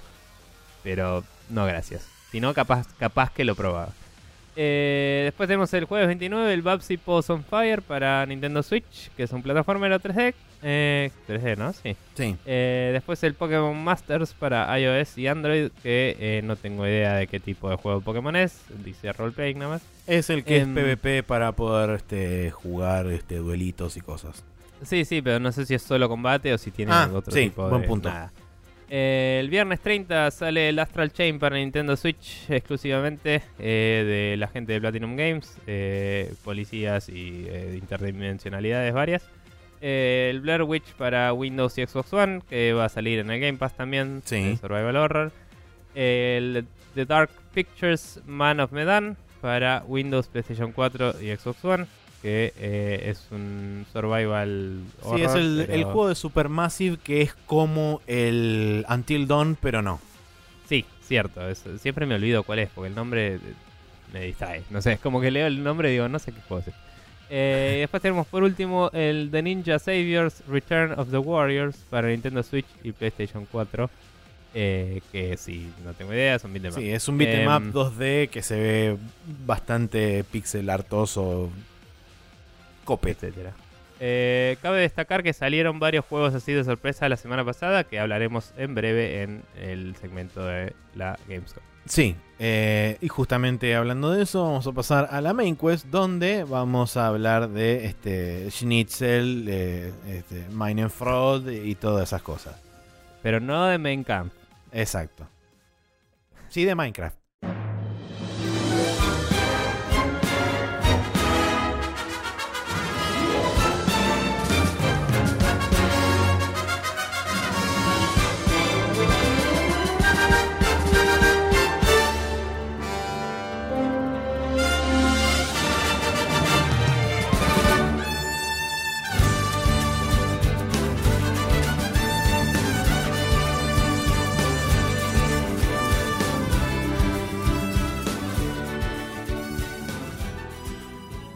Guten Morgen, willkommen, Achtung, Madame se Messier, Fräulein y el otro que no me sale, Gamescom, Schnitzel, este, Van der Verstoisen y todas esas palabras en alemán que uno sabe y dice sin ningún sentido. Eh, es- esa también. Eh, Ein Selecta, Alarm, Alarm y etcétera. Eh. Correcto. Y acá estamos, Halt. Eh, Gamescom 2019 sucedió este fin de semana, va en realidad este un cuatro días pasada. de la semana porque Sí. arrancó oficialmente el martes, eh, y fue de martes a sábado. Em, hubo varias noticias, mucha, mucho streaming eh, con respecto a, a lo que se había visto de años anteriores. Me parece que, como justamente puse acá eh, al principio, está claro que la quieren establecer a la Gamescom como el nuevo gran show de la industria, dado que la E3 eh, año tras año viene perdiendo, no digo popularidad, pero viene perdiendo relevancia. Y sobre Sí. todo esta última, este último mes, después de que se supo todo el tema de la, eh, básicamente no filtración, la total negligencia de parte de la ESA para eh, mantener seguros los datos de 2.000 periodistas que acudieron a la E3 de, de 2019 Sí. y que también después se terminó sabiendo que varias otras listas de años anteriores también se, se habían filtrado o se podrían haber filtrado porque tenían la misma carencia de seguridad con respecto a sus datos. Insisto, Em, cuando no tratas de ocultarla, eso no es una filtración. Claro, por eso no es una Pero filtración, bueno. es una total negligencia de, de seguridad, Sí. básicamente. Así que bueno, no se sabe cuál es el futuro de la E3, sí se sabe que como mínimo es incierto. Por ende, me parece que es interesante ver que la organización de la Gamescom medio como que quizá un poco eh, en- a las apuradas, pero salió a querer empezar a cubrir ese espacio. También eh, no, no quiero extender mucho el, el- esta tangente ni, Sí. ni meterme en política, pero eh, de PAX y otros eventos que han habido sabemos que, y, y de GDCs y cosas, sabemos que eh, sacar visas para Estados Unidos es más jodido que para Europa, por ejemplo. Sí, Entonces, también. Quizás, quizás ser una persona de otro lugar del mundo que lleva tu juego a un evento internacional te sea más fácil llevarlo a Alemania, eh, que inclusive va a estar más cerca de todos los usos horarios del planeta que Estados Unidos, que está en un extremo, digamos. Eh, entonces es como que, no sé, es, es más central literal al mundo de cómo funciona nuestro reloj eh, dividido en usos horarios. sí. Entonces nada, eso. Pero bueno, bueno. la cuestión es que eh, toda esta movida arrancó el día lunes con un stream de Nintendo, principalmente haciendo foco en los indies, el cual yo Sí. no vi, así que Nico, contame qué pasó. Sí, eh, Nintendo Switch eh, Indie World Showcase se llamaba el evento, había sido anunciado poco antes y estuvo la breaking news que dijimos la semana pasada Así es. de que había rumores de que Microsoft no sé iba a si tener es- un anuncio. Sí, eso. Eh, llegamos a decir eso en el programa y después cuando terminó te conté a vos que iba a ser ese anuncio probablemente. Sí. ¿no? Bien, eso fue. Pero sí, era así. no importa. Eh, se mostró el Risk of Rain 2, que tengo entendido que empecé, ya estaba, no sé si en Early Access o, o había salido, pero hace un tiempo está. Que básicamente es el Risk of Rain eh, en 3D, digamos. Si, si no lo conocen, es un eh, juego cooperativo de A4, eh, run-based, eh, que tiene oleadas de enemigos y va sobreviviendo y buscando la salida del nivel para poder pasar al siguiente nivel. Y es interesante en que vos, eh, si querés estar mejor balanceado para el nivel siguiente, por ahí te conviene explorar el nivel para ir leveleando, digamos, y agarrando ítems y todo eso.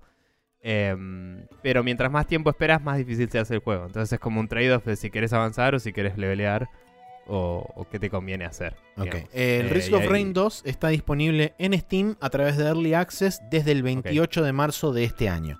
Sí, sí, sabía que era hace un tiempo, pero no sabía si ya había salido de, de Early Access. Eh, pero bueno, eh, está entre comillas disponible este verano, para nosotros invierno en el hemisferio sur, así que eso va a salir este año. Eh, después tenemos el Eastward, eh, que es un juego que vengo siguiendo en Twitter hace bocha. Eh, es una aventura postapocalíptica en pixel art, eh, un pixel art muy hermoso, por cierto, en el cual tenemos un personaje eh, principal que es un tipo de, no sé, 40 y pico años, supongo, ponele. Y va con una nena. mm, podríamos trazar capaz una, un mínimo paralelismo de... Eh, ¿Cómo es este juego de Sony que no me sale ahora? ¿Ese? Last of Us. Sí, gracias. Eh, mínimo de, estética y eso, pero acá con un pixel art super golosín, como dirían los chicos de Rayos Catódicos. Y em, por ahí un poco más de puzzles y de exploración y aventura que de superacción, eh, por lo que se vio. Eh, así que nada, he visto top down y eh, la dirección de arte es todo y se ve hermoso. No sé si chusmeaste algo, pero es No, no chusmeé nada. eso. No, del que Em, quiero chusmear es del próximo porque ya la dicotomía entre el nombre y lo que sucede en el juego es hermosa. Bien. Eh, voy a ir resolviendo los comentarios porque están como haciendo un clatter acá de pantalla importante. El siguiente se llama Freedom Finger. Es, es- perdón, el Eastward sale el año que viene, 2020, no sé si lo dije. Después el siguiente se llama Freedom Finger, sale en, eh, entre comillas, otoño 2019, que para nosotros es primavera.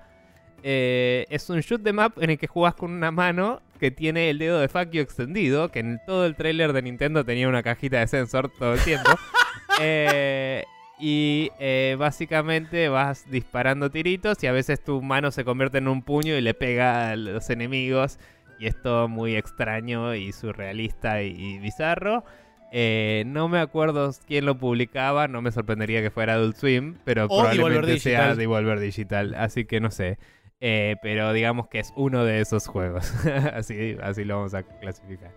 Pero bueno, después tenemos el siguiente que se llama Rocky, o Rocky, o como mierda sea, pero es una O con una diéresis. R o con diéresis K y latina. Eh, sale en eh, hacia fin de este año.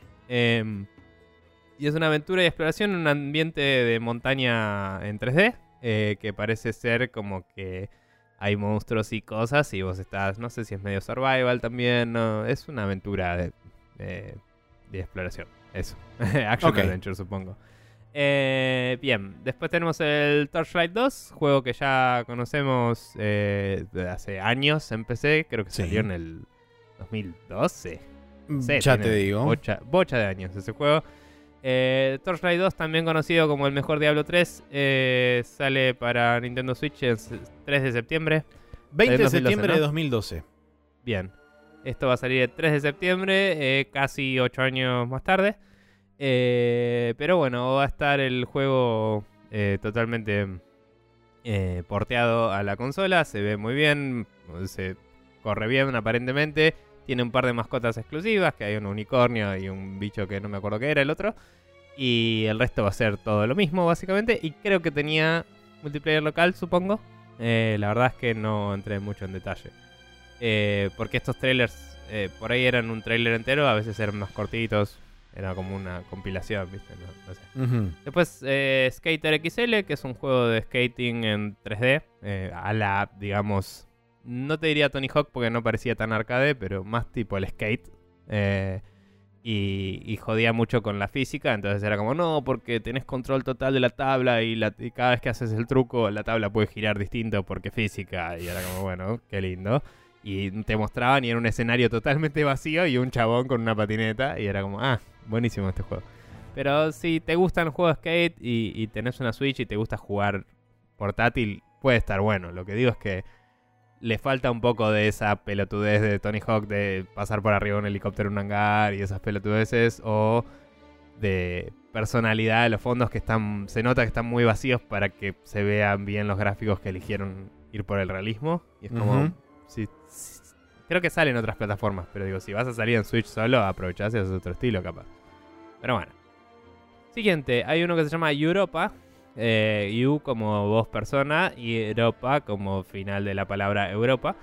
Em, es un puzzle platformer 3D en el cual eh, la gravedad va como cambiando constantemente. Entonces vos podés estar caminando por el piso, de golpe subís una rampa y estás en la pared, y después saltás y estás en otro lado.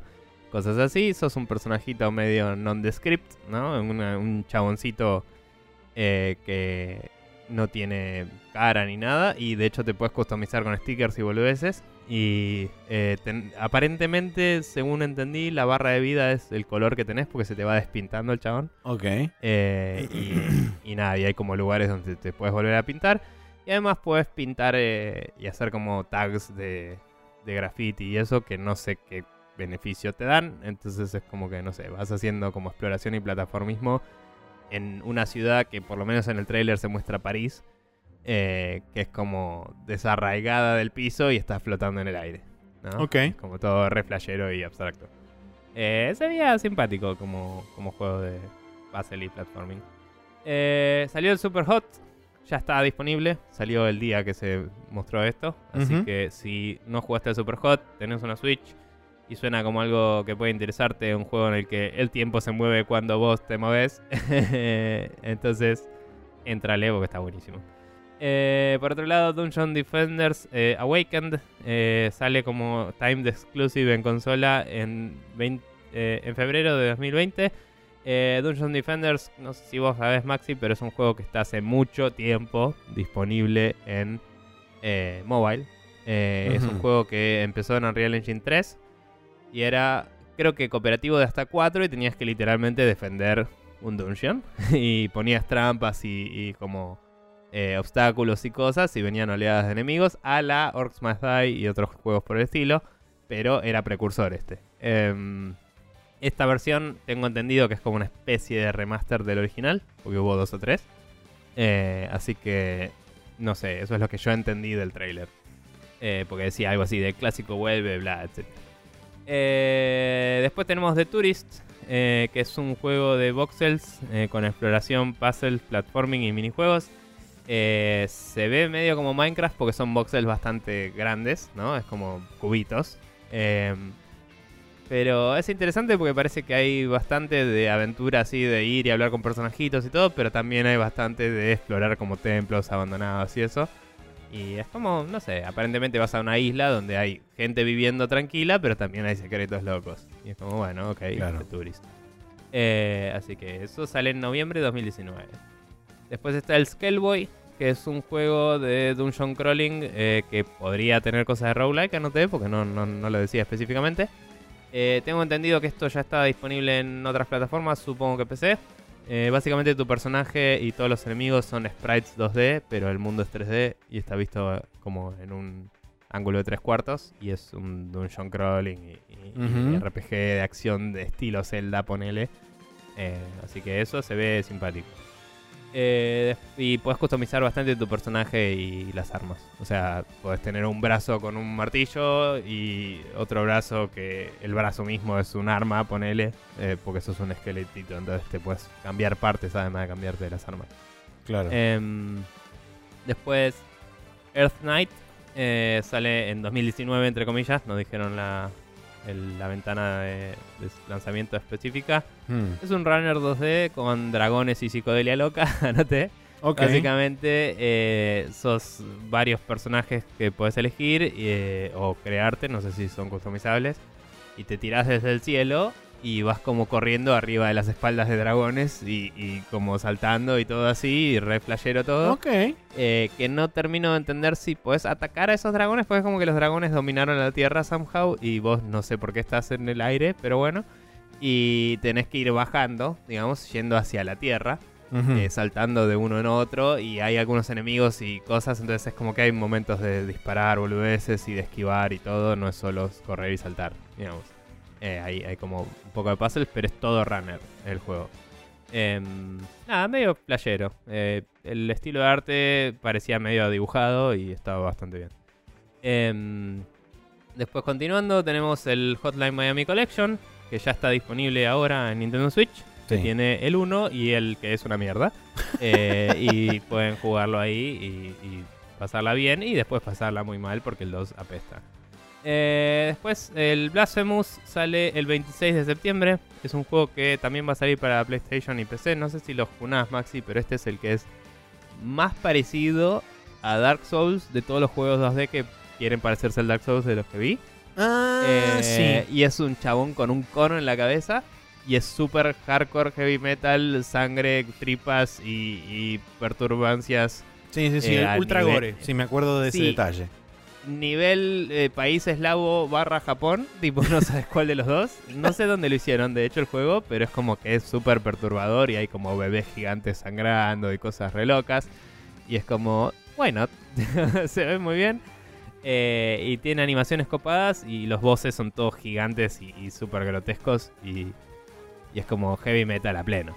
Eh, Sí. Pero bueno, eh, goth metal, no sé, lo que sea, el género que corresponda. Eh, grindcore, ni idea. Eh, después, Close to the Sun, eh, una aventura gráfica en primera persona que no, no se mostró mucho más que tipo interacciones varias con el fondo y todo así. Eh, creo que todo esto ya era parte de un compilado, entonces algunos de estos trailers son simplemente snippets chiquitos de los juegos y por ahí no tengo tan buena idea de qué es cada cosa. Eh, pero bueno, sale este año en algún momento, no se anunció eh, fecha específica. Después, después de eso, el Cat Quest 2 es un juego eh, que parecido al Skelly Boy es visto desde una perspectiva tres cuartos. eh, es un dungeon crawler con gatitos y ya creo que el 1 ya estaba en Switch, así que nada, eso es la segunda parte. Sale en otoño o primavera para los que estamos en el hemisferio sur em, de este año. Eh, después Spirit Fairer, que es ese que está súper bien animado y bien dibujado que vimos en la E3. En la, creo que en Xbox lo vimos, de hecho. Em, que eras como una chica que iba y hablaba con distintos personajes animales. Que yo me quejé de que los Sí. sap- el sapo simplemente se inflaba y se desinflaba sin ninguna animación de verdad, pero el resto estaba todo muy bien. Ese juego sale en eh, nuestro otoño 2020, eh, primavera del hemisferio norte. El Train 4 de Nightmare Prince sale el 8 de octubre para Nintendo Switch y creo que para las otras plataformas el mismo día también. Eh, se ve muy bien, volvieron a hacer el gameplay 2D porque se dieron cuenta de que el Train 3 eh, no era lo que debía ser. Eh, hipotetizo porque no lo jugué, pero digo, siempre que lo vi dije, "Mm, esto no sé si está bueno. Y el 4 vuelve a ser lo que era antes. Se puede jugar de a 4 el Train 4 y que yo sepa no hay 4 personajes, así que es raro. es todo lo que voy a decir. Em, pero bueno, después el Creature in the Well eh, sale el 6 de septiembre. me hace acordar al Fury, pero con puzzles y dungeon crawler. Eh, digamos como que la estética es medio similar en algunos aspectos y hay como láseres y cosas eh, similares a las que te disparan los bosses, pero en vez de ser un boss rush es más como ir resolviendo eh, rooms, ¿no? Tipo, hay, hay trampas y cosas que vas como deshabilitando o esquivando hasta que llegas al final de la habitación y pasas a lo siguiente. Em, después tenés el Best Friend Forever, que es un básicamente un dating simulator de gente que tiene perritos. Eh, entonces no termino de entender si es literalmente un dating simulator y la gracia es que tipo te enamores de la persona por el tipo de perros que tiene o si literalmente es un eh, Adopt a Simulator. No tengo idea. Bien. Pero bueno, sale el 14 de febrero, curiosamente, Día de los Enamorados. Eh, de 2020. Eh, así que nada, 2020, ahí está, Best Friend Forever. después sale el Fox, que me hizo mucha gracia el título, PHOGS, a principios de 2020, entre comillas, que es como Cat Dog, pero es Dog Dog, y es con física. Entonces tenés dos caras de un perro con un cuerpo de perro salchicha en el medio, básicamente. y tenés que ir como moviéndolos en el escenario y como que te colgás de cosas y moves eh, elementos. Eh, y, nice. y, puedes morderte de cosas y amacarte y morderte y como ir pasando como si fuera una liana, ¿no? O cosas así. Y hacer como plataformismos y joder con el, con el escenario. Después tenemos What the Golf, que sale eh, a fin de este año. Es básicamente un juego de golf en el cual jugás golf con cualquier cosa menos una pelota, aparentemente. Hmm. creo que ya estaba en PC o en otras plataformas este, pero sale en Switch a fin del año. Em, y nada, en el trailer se muestra que el mismo golfista sale disparado, después un auto, cosas así, es como que le tiras al hoyo con cualquier cosa. Em, después tenés el Kine, que lo tengo anotado como pasa el platformer raro y no me acuerdo ni de qué garcha es, así que ahí tenés. Perfecto. Sale este año en algún momento. Eh, K y latina N E.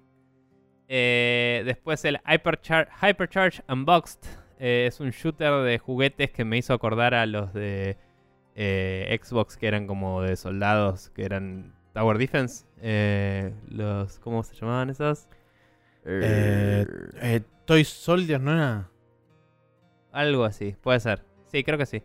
pero bueno, este parece ser más un third person shooter. Y, es como que sos literalmente juguetes en habitaciones y todo. y se ve simpático, los gráficos están buenos. Bien. Em, sale a fin de este año en invierno eh, de Estados Unidos. Eh, bien, eh, después el Northgard sale el 26 de septiembre. Este ya está disponible en PC y otras plataformas. Es un RTS de vikingosas.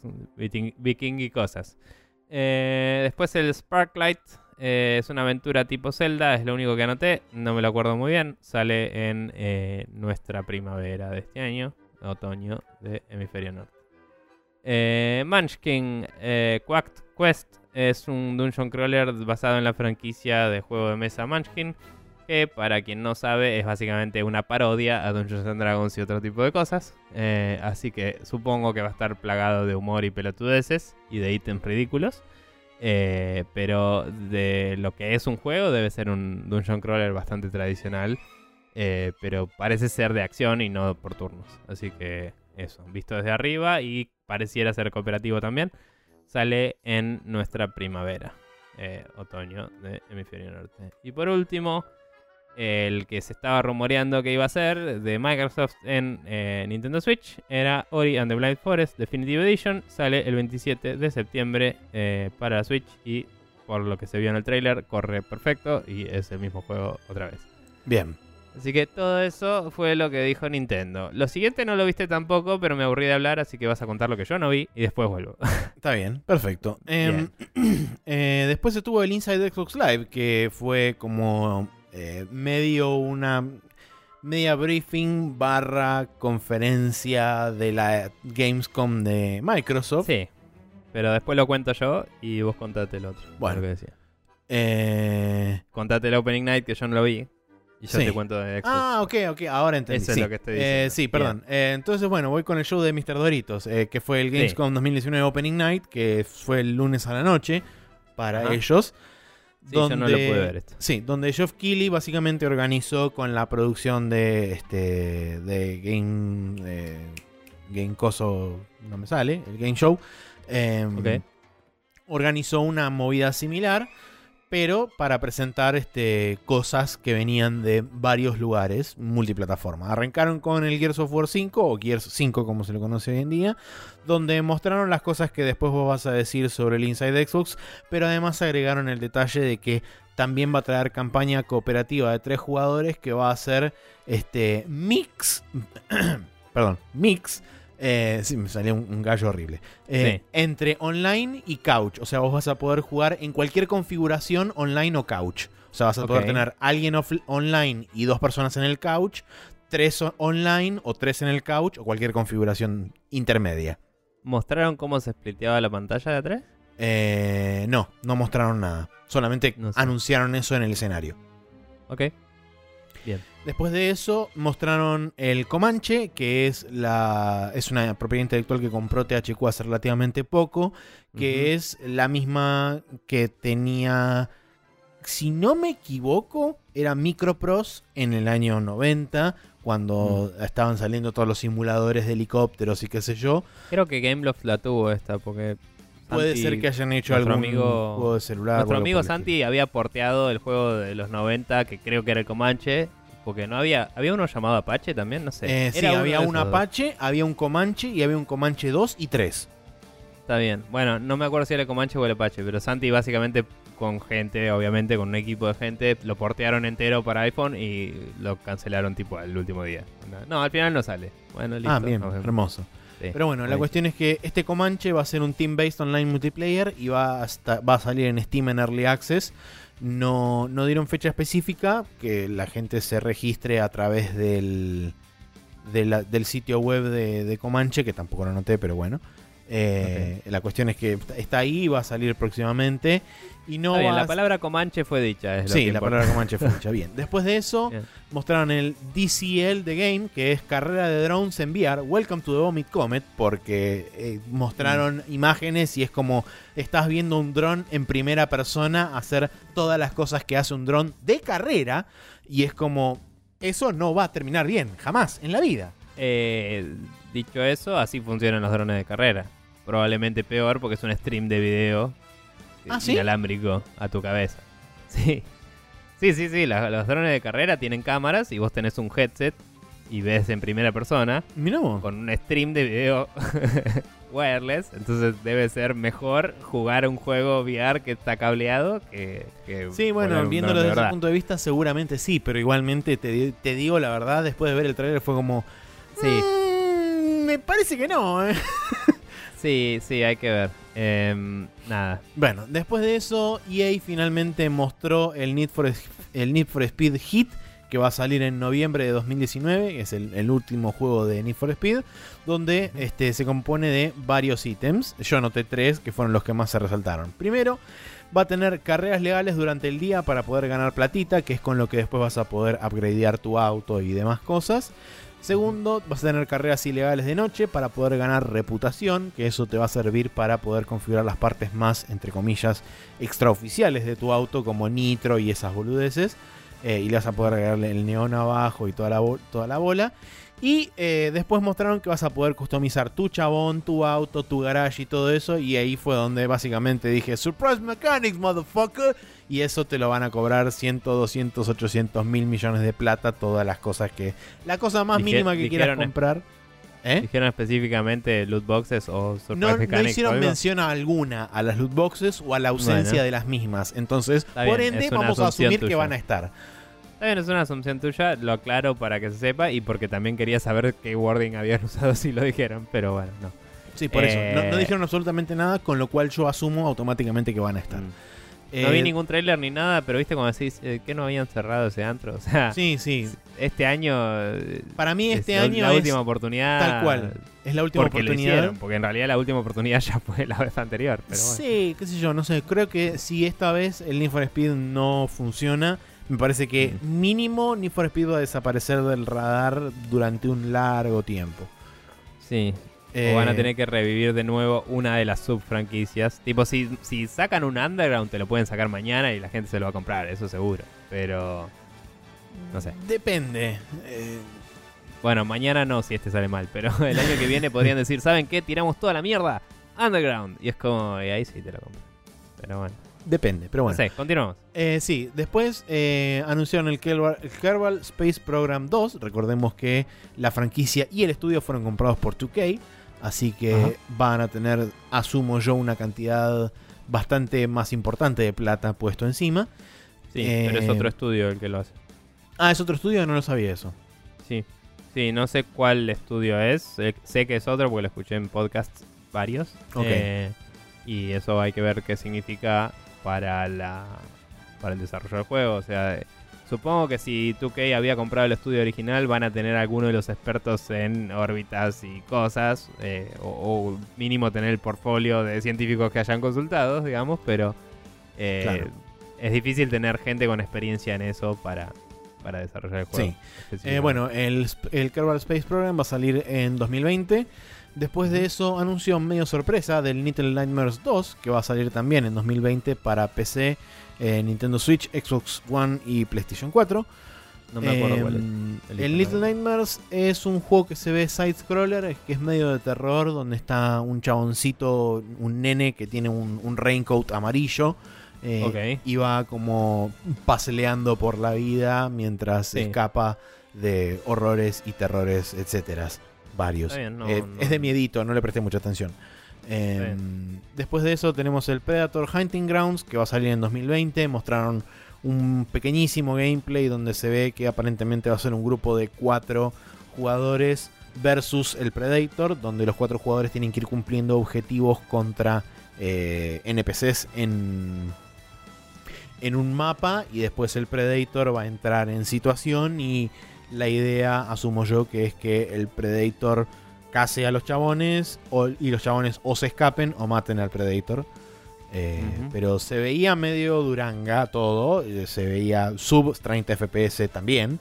Y es como, bueno, claramente le falta un rato de horno a esto. No sé por qué particularmente lo mostrarías en este estado, pero bueno, en fin. Eh, you do you. Casi como si fuera una franquicia que tiene tiempos de cine y requerimientos irrealistas. Eh, sí, no hay ninguna película de Predator ahora a salir, No, pero que- digo, cuando yo tengo una franquicia y te digo para tal fecha tenés que mostrarlo, para tal fecha tenés que sacarlo, te cabe. Digo, Sí, es verdad. Bueno, pero bueno. Eh, después de eso mostraron un trailer de Monster Hunter Iceborne que se centró particularmente en Belcana, que es el Elder Worm. Y además, después también sacaron un Developer Diary asociado a la Gamescom, donde aprovecho y meto todo junto acá adentro para comentarlo brevemente. Mostraron eh, bocha de info sobre el balance de las armas y las nuevas skills que van a agregar, sumado a las skills que ya existen dentro del juego todo para incentivar el Elemental Play, dado que mucha gente durante Monster Hunter World se concentró en lo que es el raw damage o el, el daño sin este, capacidad elemental de muchas de las armas. Eh, mostraron una nueva tribu que va a estar asociada al Horsefrost Reach, que son los Boa Boa.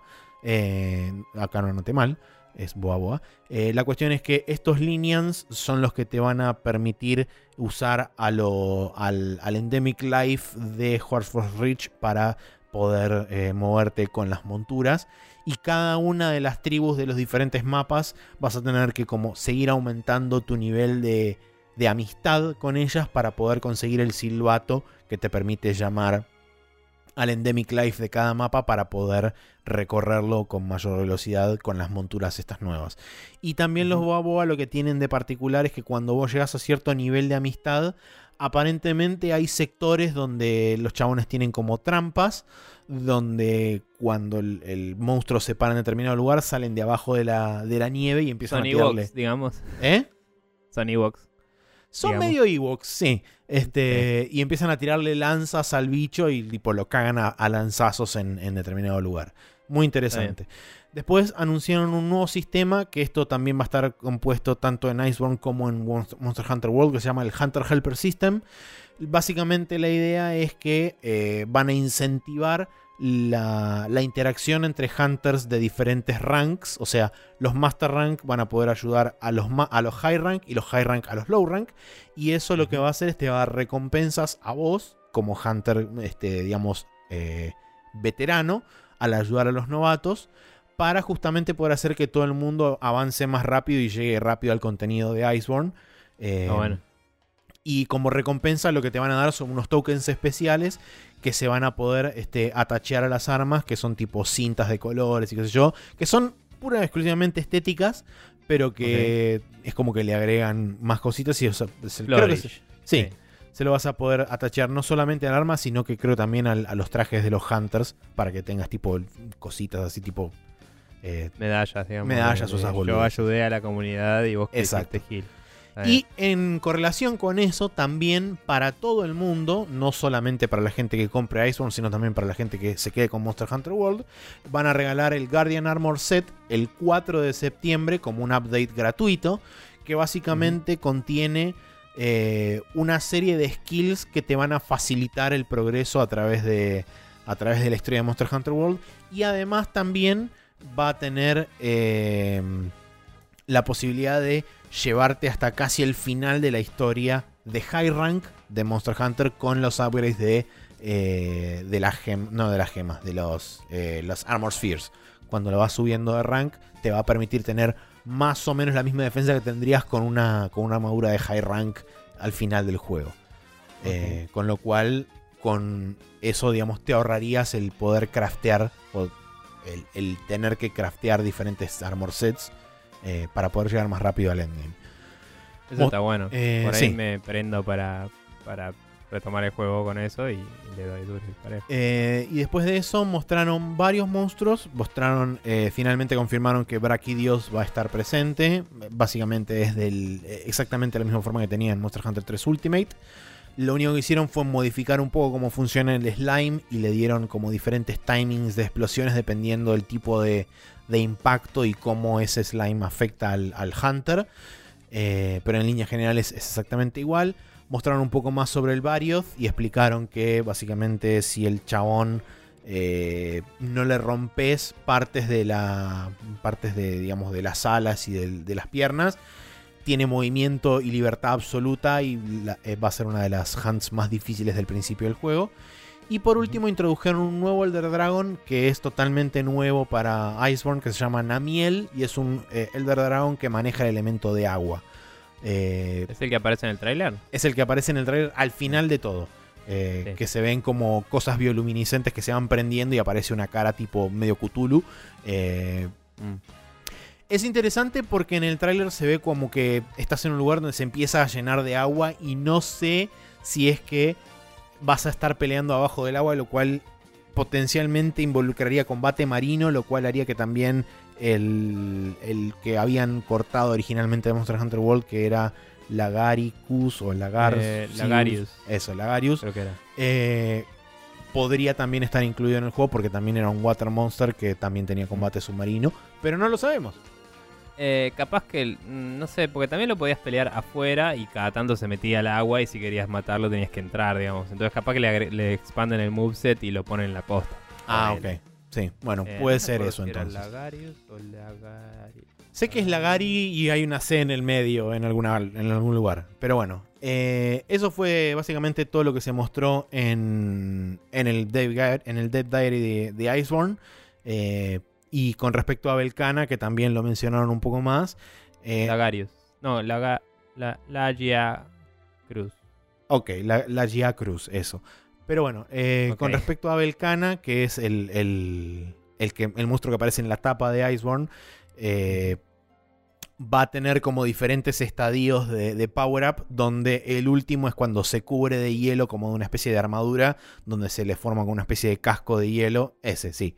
Eh, se le forma como una especie de casco de hielo, lo cual indica que tiene control absoluto sobre el, el elemento y básicamente es el estado más peligroso del bicho. Entonces la idea es que vos durante la, durante la cacería intentes que no llegue a ese estatus de power up máximo, rompiéndole los diferentes fragmentos de esa armadura de hielo que se le va formando. Mm.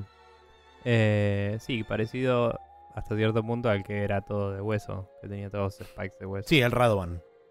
Eh, igual nada, el- sobre la Gia Cruz o como mierda se diga, eh, yo me acordaba que tenía un moveset de tierra y además de que en el 3 podías pelear un poco en la costa, estaba en el 4 y el 4 no tenés nadar. Así que tranquilamente lo pueden agregar y lo que pasa me parece es que los biomas del Monster Hunter World normal no tenían un cuerpo de agua en el cual se justificara a nivel narrativo capaz. Sí, el Pero único lugar este donde, por ahí sí. donde había un poco de agua era en el Wildspire Waste, que es el segundo mapa eh, donde Claro, pero estaba este es más como un bicho de océano. entonces Claro, como que exactamente. quizás ahora tenga más sentido, tipo, que, que aparezca ahí. Sí, si hay un lugar de Eh, costa veremos. en el coso de hielo, quizás ahí es donde lo incluyan. Pero bueno, o capaz sale abajo del hielo y es el mismo bicho, pero blanco, ponele. que sí, puede ser una subespecie tranquilamente. Bien, después de eso tenemos el The Cycle, que es este un juego que se anunció para el Epic Game Store eh, de forma exclusiva, que ya está disponible, se puede bajar, está en Early Access y es free to download. Eh, Y una de las cosas con lo que lo vendieron es que es un PvPVE. Eh, o sea, es un PvP más eh, ads que hay dando vueltas por el, por el mundo. Nada, no le presté demasiada atención porque es first person, es como bleh. Eh, Eh, después de eso, pensando ¿Qué mostraron. juegos son PvPB? Tipo, sería el, el Ark Survival Evolved y eso, supongo. eh, ¿Es medio survival o es shooter, sabes? es- no es un shooter. Ok, bueno, ni idea. Después de eso tenemos el Life is Strange 2, episodio 4, que va a salir el 22 de agosto. Eh, o ya salió, mejor dicho, el 22 de agosto. Y después, este es el que había noticiado Sega, que es el que es en, con- en conjunto con Amplitude, que son los chabones que desarrollaron la saga Endless, los del IP Endless, mejor dicho. Eh, y van a hacer un juego que se llama Humankind, que es básicamente Civilization, pero no, porque vas a recorrer toda la historia de la humanidad desde la edad de piedra hasta la edad del espacio, em, con aparentemente diferentes civilizaciones o diferentes proto-civilizaciones. No terminé de entender si cuando vos arrancás de la prehistoria todos arrancan en el mismo lugar y hay un punto determinado donde te podés dividir en múltiples civilizaciones. O si es simplemente que vos elegís tipo la prehistoria de los egipcios, la prehistoria de los incas o cosas así. Este. Sí, en, en el tráiler no se puede apreciar demasiado y no lo explicaron, a eso voy. Es, fue un tráiler donde mostraron esto nada más. Sí escuché que cuando vas pasando de etapas como que sos influenciado o, o como que te ramificas hacia una civilización. Entonces puedes tener, no sé, la primera etapa poner que es la misma para todos como decías y después por ahí después te convertís en, bueno, soy los egipcios oficialmente, pero por ahí después de ahí agarrás cosas de los españoles, ponele. Ah, que no sé si significa agarro cosas de los españoles o significa mi civilización va a tender hacia este lado que está prototipado por la historia de los españoles. Ah, claro, no, claro. No sé, es- eh, mecánicamente sería lo mismo, pero por ahí narrativamente es otra cosa. Sí. Pero como que vos vas tu árbol tecnológico y cultural se va definiendo etapa a etapa, entonces no es que solo elegís tu civilización y avanzás en ella, sino que podés ir ramificándote y complementando con cosas que normalmente asociaríamos a una cultura específica. Y Eso suena interesante porque podés hacer una amalgamación re loca, capaz. Claro. No sé si es un árbol y capaz uno te una branch te tacha la otra, ponele, o si vas a tener siempre para elegir, no, no sé cómo funciona. Bien. Pero bueno. Pero bueno, eh, después de eso vino Borderlands 3, donde se dijeron cosas que podrían no ser relevantes, la- a las cuales yo no le di bola. Eh, después de Están eso. muy hinchapelotas con el marketing después de que el chabón este se mandó tantas cagadas, es como que te están vendiendo el juego a pleno para que te olvides de la empresa. Sí, eh, yo no le di pelota porque tampoco me interesa el juego, así que.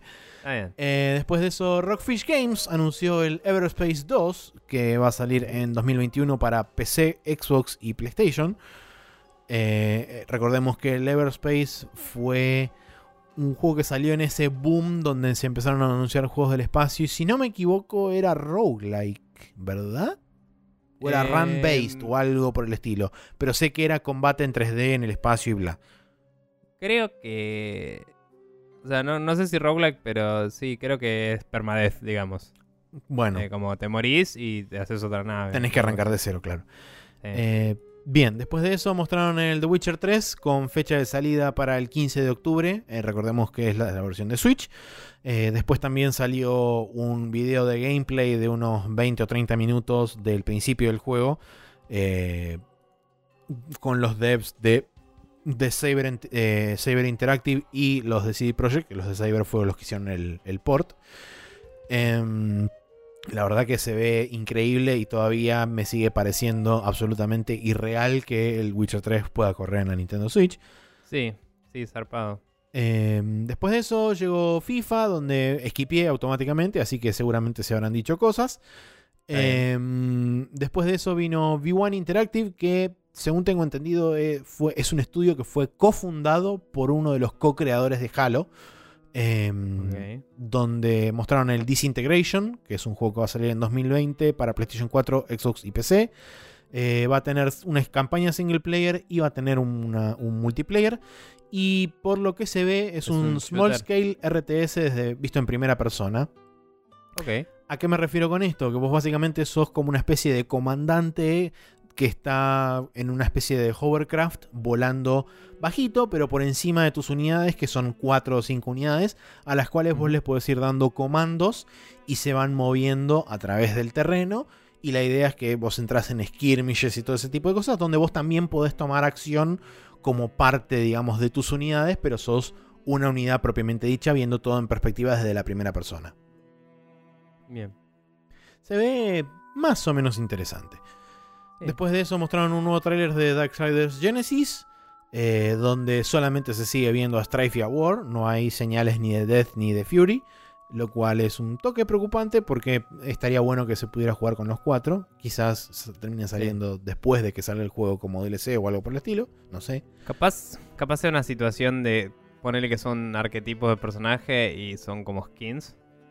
Onda, Puede No sé.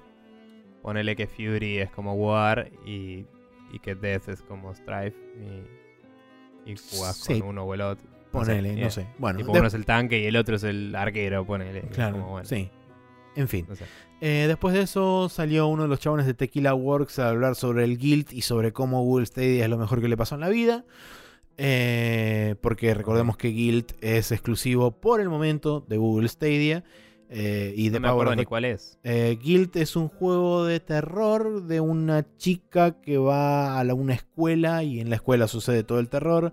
Y se ve en 3D y tiene un arte bastante interesante, etcétera, bla, no sé. Sí. Eh, la cuestión es que cuando chabón dijo porque The Power of the Cloud fue como "Oh, listo, ya entendí por dónde viene esto. Em, Destiny 2 anunció una nueva expansión y hace relativamente poco eh, también empezaron la migración del cross save donde vos podés este, Sí. transportar tus guardianes de una plataforma a la otra. Eh, no hay mucho más, no, no se mostró mucho más, un pequeño trailer y nada más. Em, No sé si acá se habló, pero se anunció en eh, en el coso de Xbox, creo que era Crossplay a partir de octubre. Ahora lo vemos cuando estemos ahí de última. No pero- sé del todo. Sé que Eh. tiene cross save ahora. O sea, vos vas a poder pasar tu guardián a todas las plataformas en las que lo tenés. No, no, me estoy confundiendo con otro juego, perdón. Ok. Pero sí, sí hubo un par de anuncios que después los digo. ¿no? Eh, después anunciaron un juego de un estudio que se llama Modus, que es el Remothered Broken Porcelain para 2020, un juego de miedito, eh, que parece estar ambientado en una especie de época victoriana o algo similar. Eh, subió gente del Epic Game Store a hablar sobre el Epic Game Store y todo lo que Epic Game Store es Epic Game Store, y dijeron Epic Game Store muchas veces. Em, después de eso vino la gente, no vino la gente de Sony, pero se anunció el Erika, que es un interactive eh, thriller que ya está disponible, o sea, en el momento en que lo anunciaron ya estaba disponible. Es un juego que es en FMV, o sea, similar a cómo se ve el Her Story, El o, Her como, Story, sí. o como el que salió ahora, que no me acuerdo cómo se llama. El, sí, The Lies. of- The. Truth and the Lies of the Lies and the Truth, esa- ese mismo. Eh, pero bueno, la cuestión es que este es un interactive thriller que se maneja, aparentemente lo podés este, sincronizar con tu celular y las eh, básicamente es un juego con, con opciones donde vos vas seleccionando con, con diferentes este, patrones y la, historia se desenvuelve. Similar no es tanto a, como el Story. de, de Netflix y Stranger Things y eso. Eh, Claro, porque Her Story tiene mecánicas un poco más de investigación, digamos. Acá es más Claro. como se desenvuelve y ese es un eh, elige tu propia. Claro, sí. El, flujo del juego es similar a Blamber Flash. eh, así que. Bandersnatch, sí. Sí, Blamber Flash. Eh, bien, después de eso mostraron el Anno 1800, donde anunciaron los DLCs que se vienen este, próximamente. El Sunken Treasures, que es el primer DLC, ya está disponible.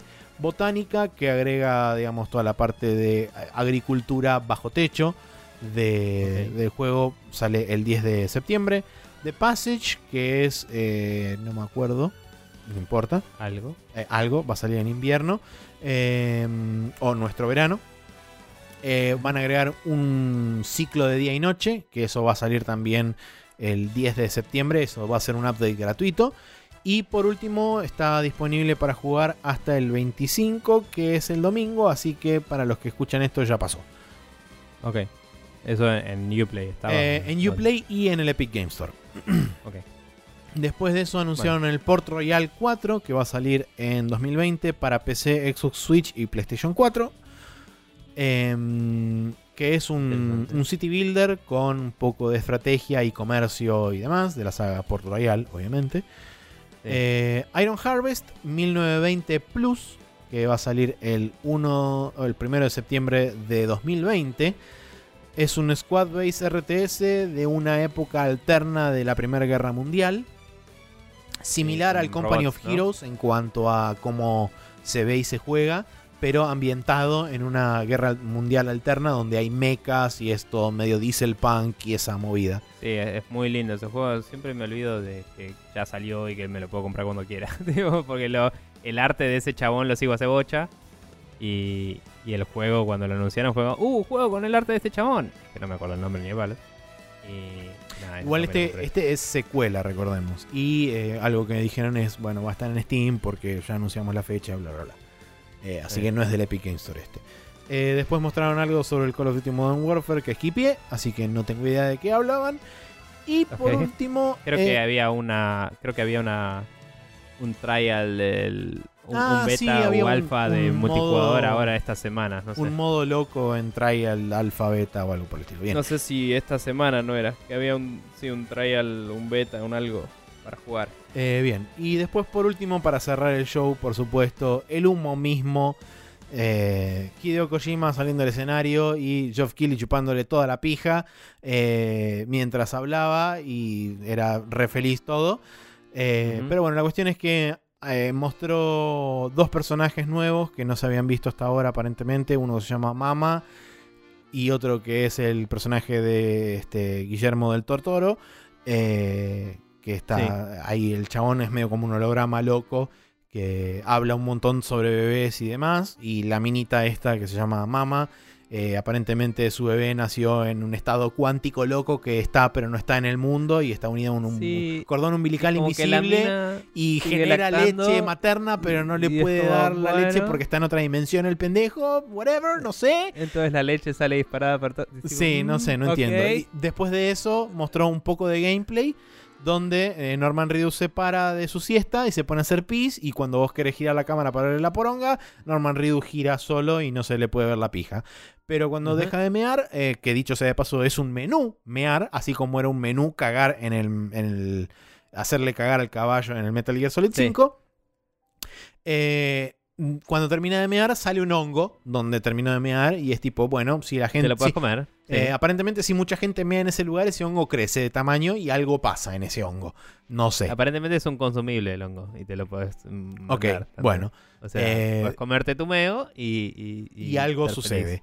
Pero bueno, sí, después también de puedes eso. ver a Mr. Doritos. Sí, después de eso, el chabón empieza a ir caminando hasta un lugar donde Mm. tiene que supuestamente ir.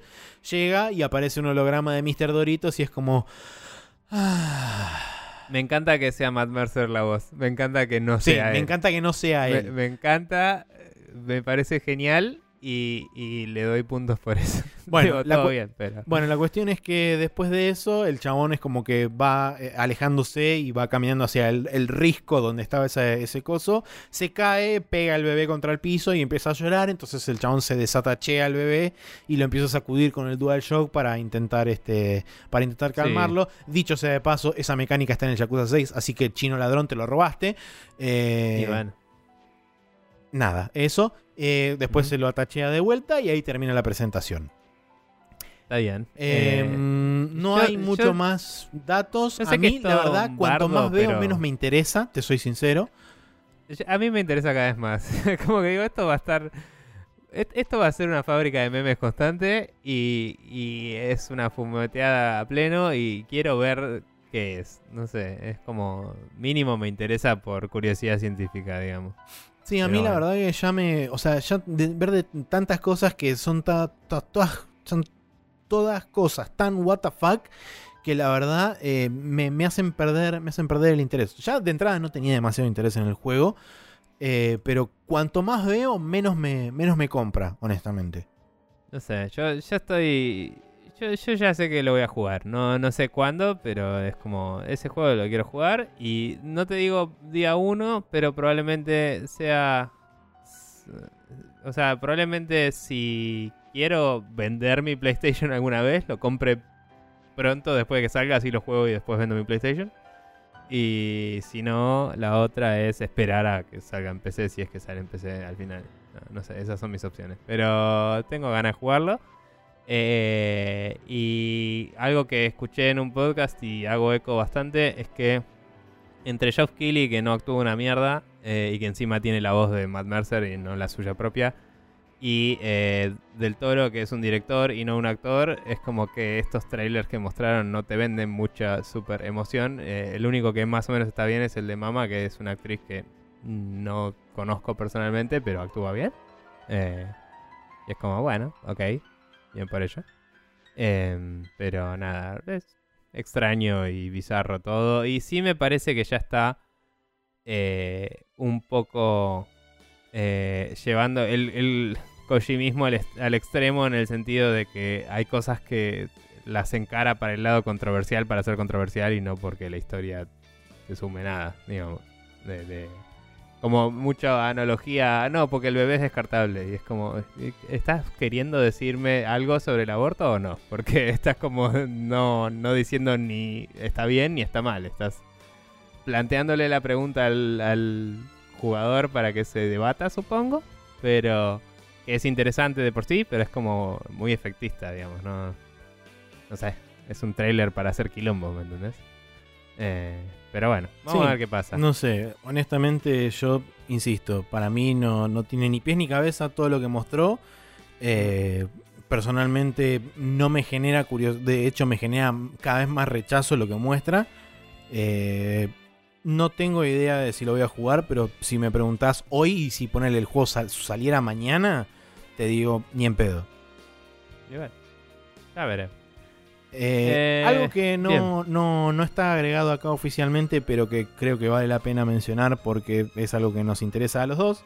Eh, A vos quizás más en el futuro que a mí, pero Sega anunció la Yakuza Remaster Collection, que de hecho tiene el Yakuza 3, 4 y 5, que van los, el pack de los tres juegos va a salir, o mejor dicho, sale 60 dólares.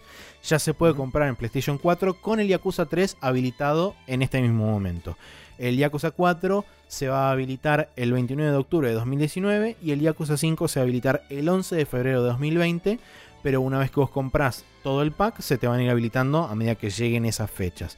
Y durante. Perdón. En la salida del Yakuza 5, el 11 de febrero de 2020, también va a salir una edición física para. PlayStation 4 que va a traer dos discos, el primero con el Yakuza 3 y 4 y el segundo con el Yakuza 5.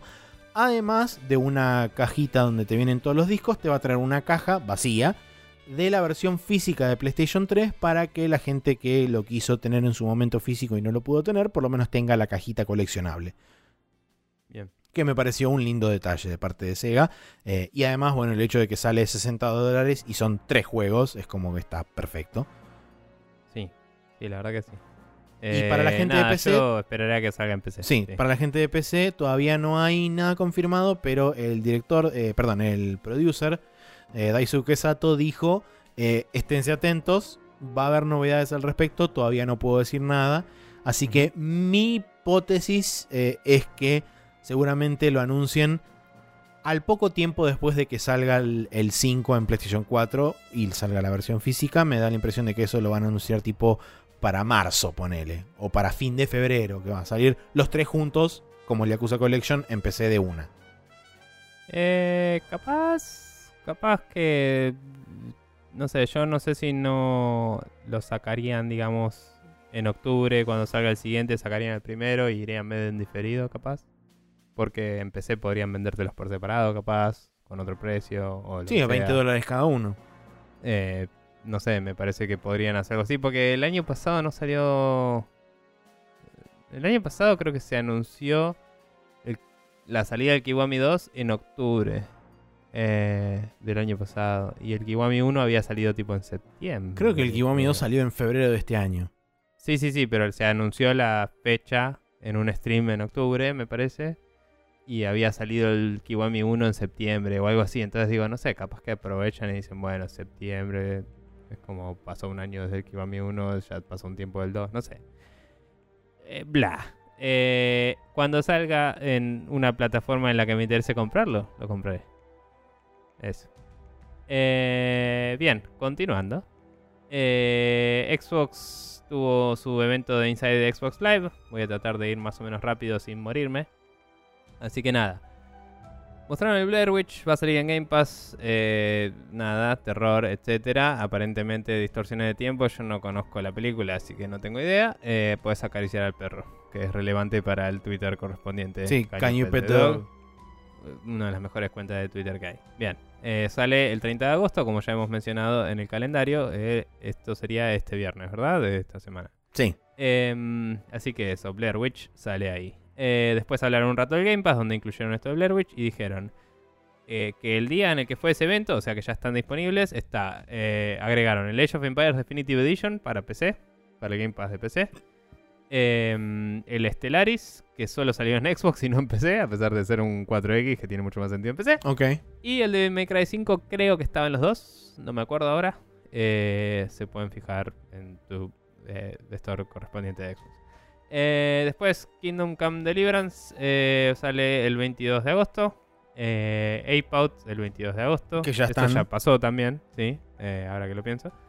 Bard's Tale 4 sale el 27, que también lo mencionamos antes. O sea, el día que están el- escuchando este podcast. Sí, lo están escuchando el y martes. el- y el 30, el Blair Witch, como dijimos. Así que eso es lo que se viene inmediatamente al Game Pass. Después, Human Fall Flat eh, va a tener DLC gratuito a fines de agosto eh, con un nivel llamado Steam, que me hizo gracia, porque me hizo gracia, pero es un nivel donde hay vapor, básicamente. Em, y nada, es un DLC gratis y lo menciono acá porque ese juego está gratis en Game Pass también. Entonces puedes bajar ese DLC y tenés más contenido para jugar. Eh, Age of Empires 2 eh, Definitive Edition sale el 14 de noviembre. Tiene 25% de descuento eh, en Steam para eh, upgradear desde la versión HD a eso. sí, o no sea, los que la tienen la, versión HD se pueden comprar con un Sí. 25% off el, Sí. el Definitive. Eh, el, no, el upgrade, que es otro. O sea, vos puedes comprar Ah. un upgrade y ese upgrade además está descontado para los que ya tienen el HD, que me pareció copado Ah, de ok. su parte. Así que nada, creo que eran. No estoy seguro, pero ponele que eran 200 y pico de pesos. Eh, que está bastante bien. Eh, después, cuatro nuevas civilizaciones va a incluir esta versión y va a tener crossplay entre eh, Xbox. eh, em, ¿Cómo se- sería en PC? Bueno, no sé, la, la parte, el, el- el store de Microsoft y Steam, digamos. Eh, Ok. No sé si ahora se llama Xbox Store en Windows o como mierda se llama. Pero bueno, Eh, pequeño Eh, detalle que también agrego, eh, hay un bundle disponible este, en Steam de el Age of Empires Definitive Edition 1 y 2 que Sí, sale salía 450 seis- pesos. Ah, ok, bien, re bien, la verdad. Pero bueno. Eh, y creo que igual el 2 iba a estar incluido en Game Pass, supongo, porque es un juego de Microsoft y los first party los incluyen, pero no sé si se dijo específicamente. Capaz lo agregan un poco más tarde, no tengo idea. Em, Gears Pop eh, ya salió en iOS, Android y Windows. Es un juego medio de protoestrategia, ponele, de, de un bando contra el otro en enfrentamientos así tipo duelo y eh, moneditas y microtransacciones. Sí, es, un, es como un Clash Royale o algo similar o algo por el estilo. Sí. Lo loco es que salió para PC también, además de en mobile. Eso.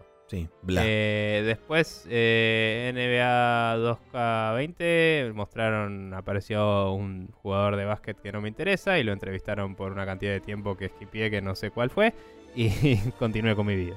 Perfecto. Eh, pero nada, hay un modo historia básicamente y eso sobre eso hablar. ah, sí, leí por ahí que creo que Idris Elba va a estar en el modo historia o algo así, no Sí, sé qué onda. Sí, ahí está Idris Elba, está la enfermera de eh, Daredevil, que es como la que conecta todas las series de Marvel de, de mm, Netflix, así que supongo que esto es parte de Cinematic Universe de Marvel, digamos. Eh, no, pero bueno, está esa, esa actriz haciendo de como, supongo que novia de protagonista o pariente, no sé, pero como que es una voz de la razón en la historia, ¿no? y como que te muestran como que por un lado tenés al coach o la gente, que sería Idris Elba, y por otro lado esta mina, que te, uno te quiere que le metas más pilas a la carrera y otra quiere que vivas una vida más balanceada, digamos, y las presiones de l- los basquetboles. Sí, bla. Eh, pero bueno, continuando, tenemos el Tom Clancy's Ghost Recon Breakpoint.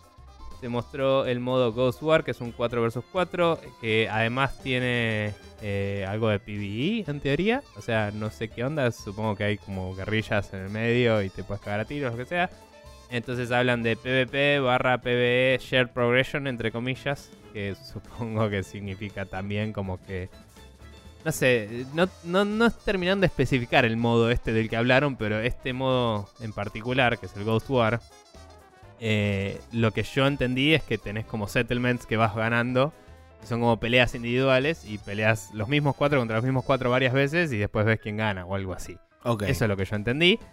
Y también tiene un eh, círculo loco estilo Battle Royale que se va achicando, entonces no tengo idea de cómo funciona eso con ocho personas. ¿What? Ok, bueno.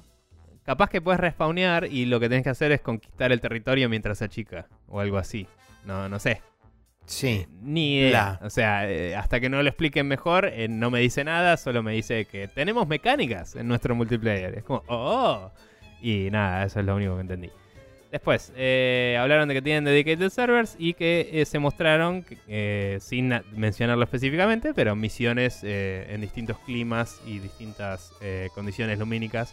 No misiones, perdón, eh, matches multiplayer. Eh, entonces, me pareció destacable porque había uno que era de noche y nevaba y no veías un choto. Digo, che, esto puede ser interesante para stealthearla un poco, ¿no? Em, después del Borderlands 3 eh, sale el 13 de septiembre.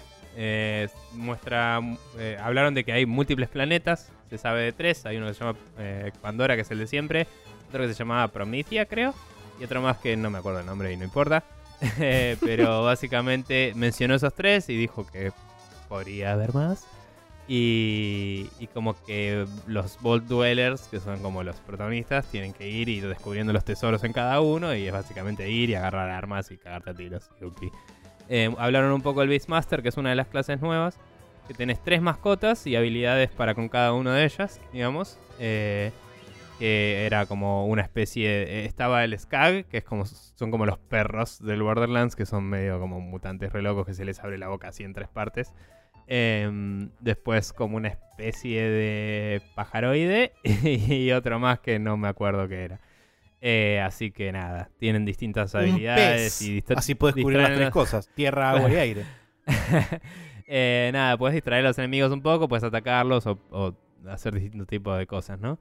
Eh, después eh, mostrar, hablaron sobre los enemigos del juego que son Calypso Twins, que son streamers, básicamente, que militarizan a sus fanáticos para em, básicamente eh, lograr agarrar todos los tesoros de las vaults, en teoría. Entonces, como que te, te mandan a sus huestes a vos y narrativamente me hizo gracia que con el, eh, plot device de Son Streamers te pueden vender que vas a tener pantallas todo el tiempo encima tuyo contándote lo que están pensando los malos, ¿viste?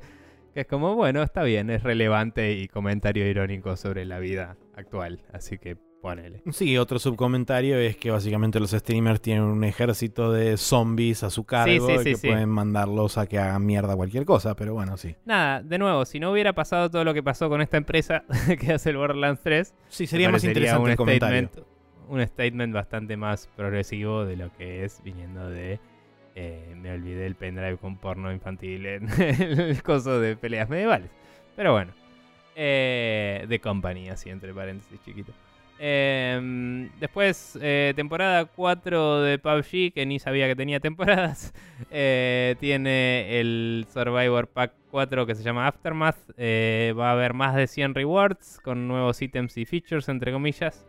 Eh, mejoras gráficas varias, misiones cooperativas para desbloquear rewards en el Battle Pass, justamente, en este, perdón, Survival Pass, lo que sea. Em, que son más bien como, así como normalmente tenés challenges o, daily quests o eso en todos estos juegos, algo así, pero más para jugar de squad, digamos. Eh, entonces, en vez de ser tuya sola, es para grupitos. Eh, y después de eso, em, eso era lo que me había confundido antes. Va a haber crossplay entre PlayStation y eh, Xbox eh, a principios de octubre. Así que nada.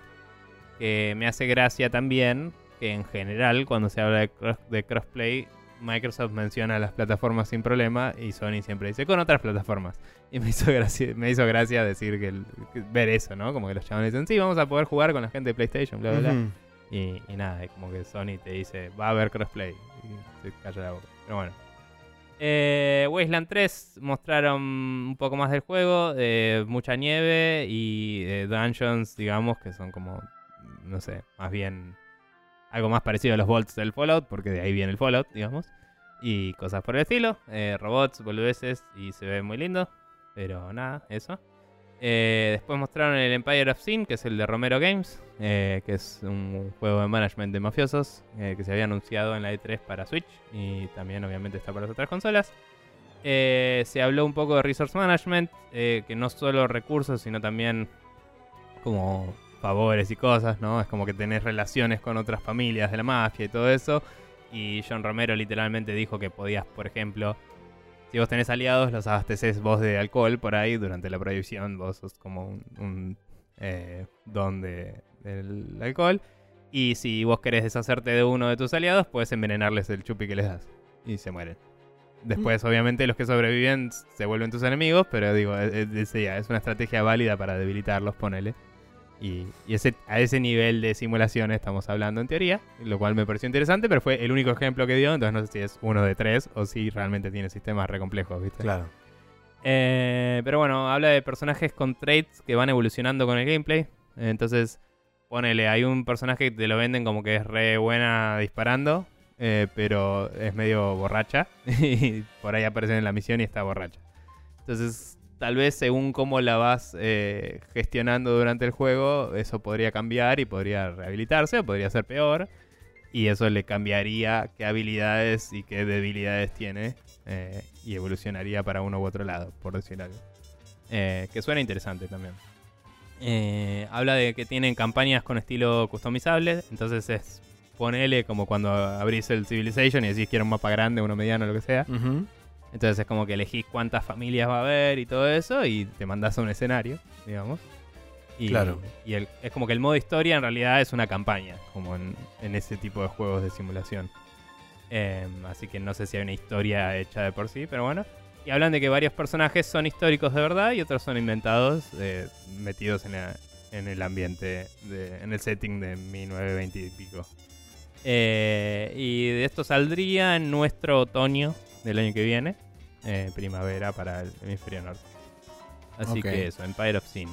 Em, después eh, se habló de Vigor, o Vigor, o como sea, 1.0, que es un free to play shooter survival. Creo que era de los mismos que hicieron el Daisy. Se me pasó el statement, dijo de los mismos que hicieron bla, y creo que fue el Daisy. eh, Y nada, es otro de esos. Así que es un survival tipo el Rust o lo que sea, pero creo que no hay tanto crafteo en sí de, de- al estilo tipo voy a hacerme una base con paredes que yo pongo donde quiero y eso, sino quizás es más onda encuentro una casa y la fortifico y me quedo ahí. ¿Me entendés? En un mapa prefabricado. Pero nada, lindos gráficos y survival shooting en multiplayer. Em, después se habló de el Gridfall, eh, que es uno que se había mostrado en el E3, no sé si lo recordás, pero es medio piratesco el... el Sí, estuve buscando un par de imágenes recién. Tiene pinta de ser medio tipo colonial el- la movida. Sí, sí, digamos, es, es como, por, por eso digo piratesco, ¿no? Es como medio como de eh, los conquistadores, Claro. en- en la- eh, pero es medio fantástico también. Entonces es como que en una vestimenta y, y setting muy renacentista, ponele, o, casi tirando a victoriano inclusive. em, Sí, más cerca por ahí de victoriano que de renacentista.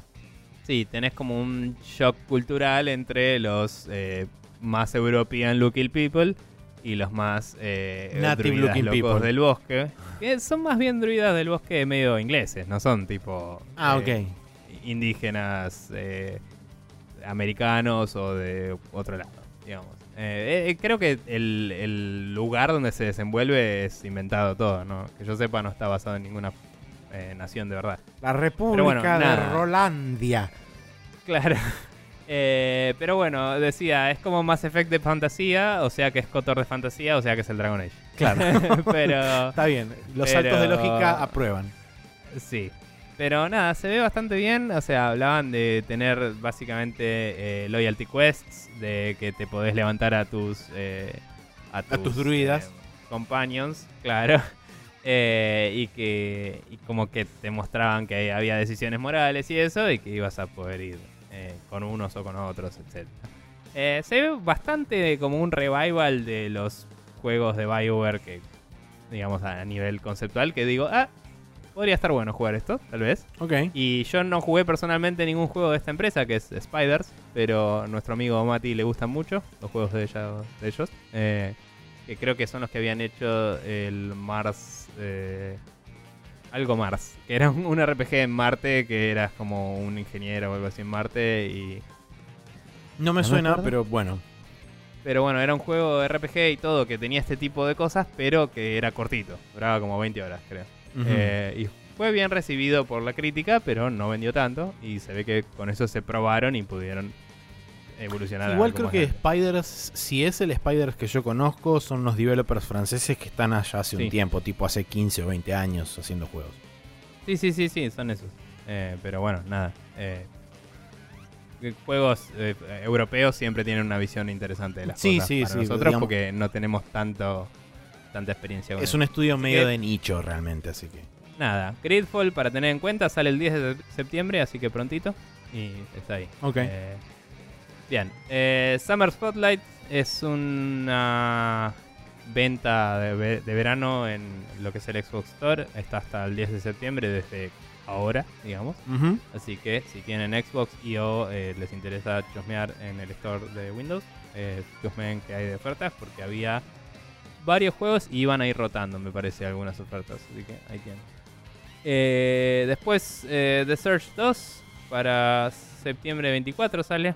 Se ve más fluido y parece más amplio de, en, en lo que son los niveles. Parece tener menos pasillo y más lugares abiertos de lo que yo conozco el 1, que de nuevo no lo jugué, pero digo, vi bastante en su momento, de curioso, y esto parece un poco más eh, pulido en el aspecto del combate, de la dinámica y todo, y como digo, un poco más abiertos los escenarios, como que o tienen un motor más pulido o están más confiados del frame rate o lo que sea, que, que les permite hacer escenarios más grandes aparentemente. Em, y nada, eh, hablaron de enemigos humanos y enemigos mecánicos. Y entre esos enemigos mecánicos había unos que claramente eran nanomachines. Porque les pegabas y como que se deformaban todos, ¿viste? Ok. Como que eran como el, el, el, el Grey Goo, pero como que se convierte Claro. en figuras geométricas locas. Y estaba bastante bueno el efecto. Y me hace pensar, aunque no mostraron eso, que probablemente puedas tener un nanotraje re loco eventualmente. eh, en vez de un exoesqueleto como tenés en el Claro. en general. Eh, así que nada, habrá que ver. Hablaron de que, igual que en el anterior, puedes desmembrar a los enemigos y con eso harvestear partes para ponerte. Y además tenés chips de upgrades y cosas. Y nada, es interesante como mínimo. Eh, después tenés drones que te dejan hacer algunas habilidades de, eh, digamos, hacer scouting, hacer rayos X y mandarlos a distraer al enemigo, eh, control, cosas. Eh, así que nada, eso mostraron bastante piola. Eh, el Destiny 2, el próximo upgrade, como hablamos antes, el 8 de octubre creo que era. Eh, Sí, el 8 de octubre es el que sale el Shadow Sarlanga. Lo que mostraron en, en la Shadowbringers, Gamescom. no, ese era el de, el de Final Fantasy. No, sí, era Eh, Shadow algo. Eh, pero bueno, No sé. ese es el que sale ahora en octubre. El otro, Sí. la próxima expansión fue la que mostraron en, en el show de Mr. Doritos, que Mm. no tiene fecha esa todavía. Ok, ni idea. Pero bueno, en esta Shadow Sarasa em, ahí agregaron unos. eh, como que la adición más grande al gameplay son unos finishers que te dan unos rewards extras Ok. que puedes hacerle a los enemigos. Vos en Destiny ya tenés unos ataques melee que puedes hacer una vez cada tanto. Que cuando los pegás eh, te dropean más cosas y eso. Y tiene un efecto que a veces estunean en área o lo que sea que se va customizando. Finisher es como algo parecido a eso. Que sí o sí remata al enemigo. O sea, es para matarlo de una. Que supongo que lo puedes disparar a partir de que tienen una cantidad de vida, me parece. Porque es como que brillan onda el Doom. ¿Viste? Onda, ahora lo puedes rematar. Claro. Lo que tiene de loco esto es que es un risk reward porque no sos invulnerable durante la animación. Entonces, ese finisher tiene un florillo así re loco, como que tu chabón flota, lo que sea. Hay uno que salta, gira en el aire y hace tipo ¡plá! y está re bien animado Yuppie. Eh, Pero- Acostumbrate porque vas a ver la misma animación todas las veces porque no hay más de una por personaje. Claro, me imagino. Eh, pero cuando lo haces, eh, obviamente no sos invulnerable, así que tenés que estar como cubierto por tus aliados. sí, puede lo venir bueno un NPC de que- atrás y cagarte de un tiro. Sí. Lo bueno de eso es. Y no sé cómo funciona el interrupt de esa animación. Eso no lo dijeron. Lo que está bueno es que vos podés equiparle distintos mods. Creo que uno solo a la vez. Pero eh, como que podrías tener un mod que haga que le dé a todos balas. O un mod que tipo les dé a todos temporalmente armadura. O cosas así. Entonces, hacer esos remates no solo te beneficia a vos, sino que beneficia a tu party. Entonces, si ¿Podríamos una decir clase. que es una especie de Glory Kill? Claro. claro, perfecto. Eh, pero nada, es como que está bueno que te beneficia la party porque hablaban de eso también. En, esto le estaban preguntando a los del Destiny que estaban ahí. Em, como que hay clases que están más pensadas para ir de frente que otras. Entonces, si vos sos uno de esos que son más de combate eh, de frente, para ir con escopeta o cagarte a, a piña, son tipo el Vanguard del Mass Effect, ponele. Sí. Eh, entonces, eh, seguramente te- lo hagas más esto que si sos un sniper, ponele. Eh, pero bueno, si vos lo haces, beneficia a tu party, entonces todos pueden eh, participar de eso y cubrirte, digamos, para que vos vayas rematando y flashear. Eh, así que nada, interesante. Eh, el resto de las cosas del update, ni idea, chusmenlo si les interesa. Metro Exodus va a tener un DLC llamado Two Coronels que sale el 20 de agosto, que parece tener cosas narrativas nuevas y un lanzallamas como arma y es como, oh, lanzallamas. Y eso es todo lo que obtuve de este trailer y eso. Ok. Gear 5 se mostró el modo horda. eh, sale el 10 de septiembre. Eh, el modo horda, yo no tengo referencias de cómo estaba en los últimos Gears. Pero recordemos que se inventó en el Gears of War. Así que Creo que el Si Gears of alguien va War a 2 o saber- 3 lo inventó, pero sí. el 2, sí. Eh, pero digo, si alguien va a saber qué se hizo hasta ahora en los Horde Modes, es la gente de eh, Gears. Sí, la gente Así que- Gears, sí, en este caso. Eh, así que nada, eh, es el nuevo modo de horda es un poco más hero based. eh, como que vos puedes cumplir un rol, o sea, puedes estar de soporte o lo que sea, qué sé yo, pero además cada personaje tiene una habilidad fuera de qué rol estás cumpliendo. Sí. Entonces hay uno que tiene invisibilidad, otro que tiene rayos X, que esos rayos X no es solo ver a través de las paredes, sino que puedes disparar a través de las paredes. Sí. No, no sé si con un arma específica o con todas, pero eh, es como que el chabón disparaba a través de la pared y les pegaba a los enemigos. Eh, hay uno que es un airstrike y otro que parece ser un summon, como que sumoneas unos bichitos que te ayudan. Eh, hay- y además eh, hay un personaje que se llama Jackbot, que es como un support character, que es un robot que flota. Sí, es un drone. Em, Sí, sí, tal cual. Pero es un dron grandote tipo el de Flaver. Claro. que, que nada, eh, te puede curar, puede reparar eh, edificaciones que vos puedes poner que sirven para poner defensas o puedes poner una armería donde puedes agarrarte balas y eso. Un poco a la Natural Selection, no mucha gente va a entender esa referencia, pero yo sí. Yo también. y, y nada, básicamente eh, este robot puede reparar, puede curarte, puede stunear a los enemigos y además puede hacer su habilidad especial que es hacer lo que se llama hijack, porque se llama Jackbot, eh, que aparentemente es tomar el control de un enemigo. Es como que le tira unos electrodos locos y lo controla y no sé si es por un tiempo limitado o qué, pero es como que podés eh, usar un enemigo en contra de los otros aparentemente. Se mencionó muy al pasar y se vio así nomás en la cinemática, entonces no estoy seguro cómo funciona. Pero suena interesante. Ujú. Suena que ese personaje es eh, suficientemente distinto de jugar como para que a la gente le pueda interesar cubrir ese rol en vez de ser tipo, ah, no tengo ganas de hacer el support, ¿no? Claro. Em, y nada, esto significa también que el modo se puede jugar de a 5 personas ahora, aparentemente. eh, según mencionaron. Eh, además anunciaron que hay dos personajes de Halo Reach que van a estar de, de invitados con sus habilidades eh, propias, que no sé cuáles son. Creo que las mencionaron así nomás, pero no llegué a notarlas. Que Halo Reach, recordemos que es una precuela del Halo original, así que no jugás con Master Chief, jugás con otros. Y son esos otros con los que puedes jugar acá. Em, que van a tener sus propias customizaciones y todo eso. Y llamaron a los actores de voz originales, lo cual me pareció bastante copado. Jugás con High Eh, Rank Chief. Ponele. Eh, y nada, seguramente igual los actores de voz los tenían ahí porque estaban eh, agregando a la Master Chief Collection el Halo Reach en Es verdad, sí. algún momento. Así que nada, eso. Y eh, por último, Gears 5 va a salir en Steam, que es relevante, bastante interesante. Eso ya está el pre-order disponible, no vi el precio. Ya te Eh, digo. Y va a tener crossplay. eh, no sé si entre consola y PC, supongo que sí, pero sí mínimo entre Windows Store y Coso. Eh, Maxi pone cara de que ya actualizaron los precios Sí. los chicos de Microsoft. 3 lucas. Eh, bueno, es más o menos lo que sale en los juegos de PlayStation hace un año en cualquier lugar del país. Así que... Se está poniendo rojo Maxi de tratar de poner caras. Así que vamos a dejarlo ahí, me parece. ¡Qué complicado Eh. todo, che! Y bueno, man. Esperas a la oferta, qué sé yo. no Sí, no, bueno, pero es Y como. pagás el Game Pass y te lo jugás y jugás mil cosas más. Es verdad, sí. Para pensar. Tipo, con esa plata te pagás cuánto tiempo de Game Pass. Eh, Eh, y 200 pesos dividido, tre- o 3000 dividido 200. Sí. 15 meses. Vamos a ver. ¿Qué dice la matemática? La matemática dice 15 meses, sí. Igual nada, seguro que sube en el medio, pero se entiende. Sí, claro. Eh, pero bueno, sí, eso fue la Gamescom. eh, Sí. Esos fueron los streams que se dieron durante la Gamescom. sí, no vimos el de Stadia. Sabemos que esto de Cyberpunk en Stadia. No tenemos opinión al respecto. Sí, eh, Como- hablando de Cyberpunk, de hecho, justamente un anuncio que hicieron durante la Gamescom fue que va a haber un stream post -Game Gamescom el 30 de agosto, o sea, el- este viernes.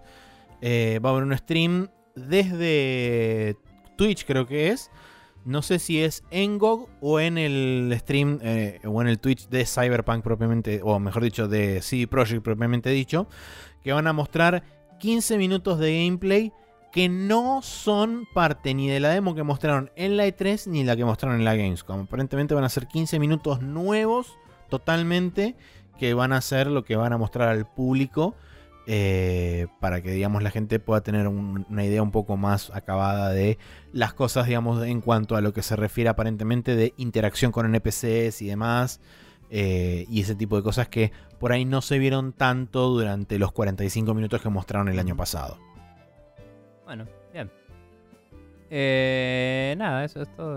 Así es, eso es todo y ahora vamos a dar por cerrado entonces esta main quest y nos vamos a mudar hacia la última sección de este programa que como siempre es el Special Move.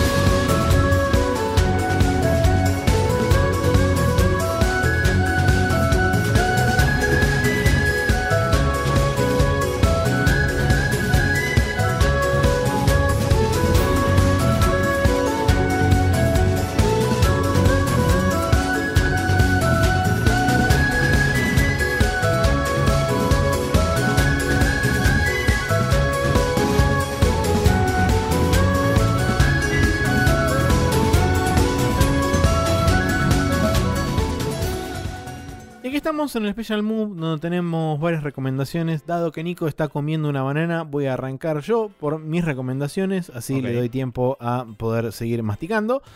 Eh, yo tengo dos recomendaciones que están intrínsecamente relacionadas y también están relacionadas con el último capítulo de Beat Dancers, el último capítulo, digamos, numerado oficial, que, donde Ted Cord habla sobre el soundtrack de Octopath Traveler y una de las cosas que comenta justamente es parte de la razón por la cual también quise recomendar esto. El primer video es de 8 Music, eh, 8 Music 8-Bit Music Theory, Dios, eh, que habla sobre cómo el, eh, el soundtrack en el Octopath Traveler va cambiando de, de key o de clave a medida que va modificando su melodía y dependiendo de cada uno de los personajes. O sea, cada personaje tiene como su propia composición y su propio leitmotiv y eso también hace que cuando los, eh, cuando las, los se van interconectando e interactuando entre ellos, hay como cambios melódicos resarpados y que son súper sutiles y que te das cuenta, digamos, de la calidad de composición de, del soundtrack y es espectacular. Realmente creo que es el... Si no es por otra cosa, realmente vale la pena, como dice Ted en el, en el último programa de Beat Dancers, vale la pena por lo menos que escuchen el soundtrack porque el soundtrack se paga solo. Eh. Y después, puntualmente haciendo, haciendo hincapié sobre una de las cosas que comenta Ted, que es el tema de cómo enganchan el main theme de cada personaje con las boss battles. Hay un video de GameScore Fanfare donde habla justamente de eso, de cómo se componieron específicamente tanto las boss battles como una especie de intersticio que hay para unir estas dos melodías de forma tal que se pueda cortar en cualquier parte del loop y siempre caigas en el beat ideal para poder arrancar la- el tema de la voz battle, independientemente de cuando vos apretes el botón del input. Porque, por supuesto, está lupeando constantemente la canción esperando a que vos des el input para dar inicio a la voz battle y eso da inicio al tema de la voz battle. El Claro. tema está en que ese intersticio que crearon son creo que alrededor de 22 segundos que lupean constantemente y está armado de tal forma que en cualquier parte donde vos lo cortes engancha perfecto sin ningún problema con el tema de los battles y te vuela la cabeza cuando lo escuchás porque decís, chabón, no puede ser que esté compuesto así esto. Qué bien. Eh, así que realmente, para, para la gente que entiende, digamos, de teoría musical, lo va, lo va a disfrutar mucho más y lo va a poder desmenuzar mucho mejor. Pero aún así, realmente, más allá de todo el, lenguaje musical que hay, que en el segundo video no es tanto, pero en el primero sí, por eso complejiza un poco más.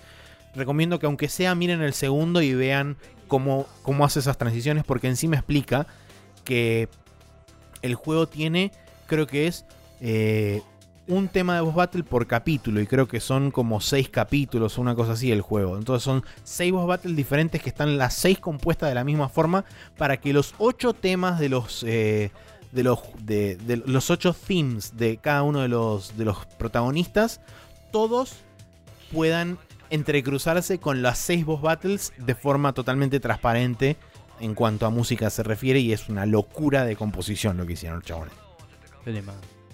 Muy bueno. No sabía que solo había 6 boss battles, pero.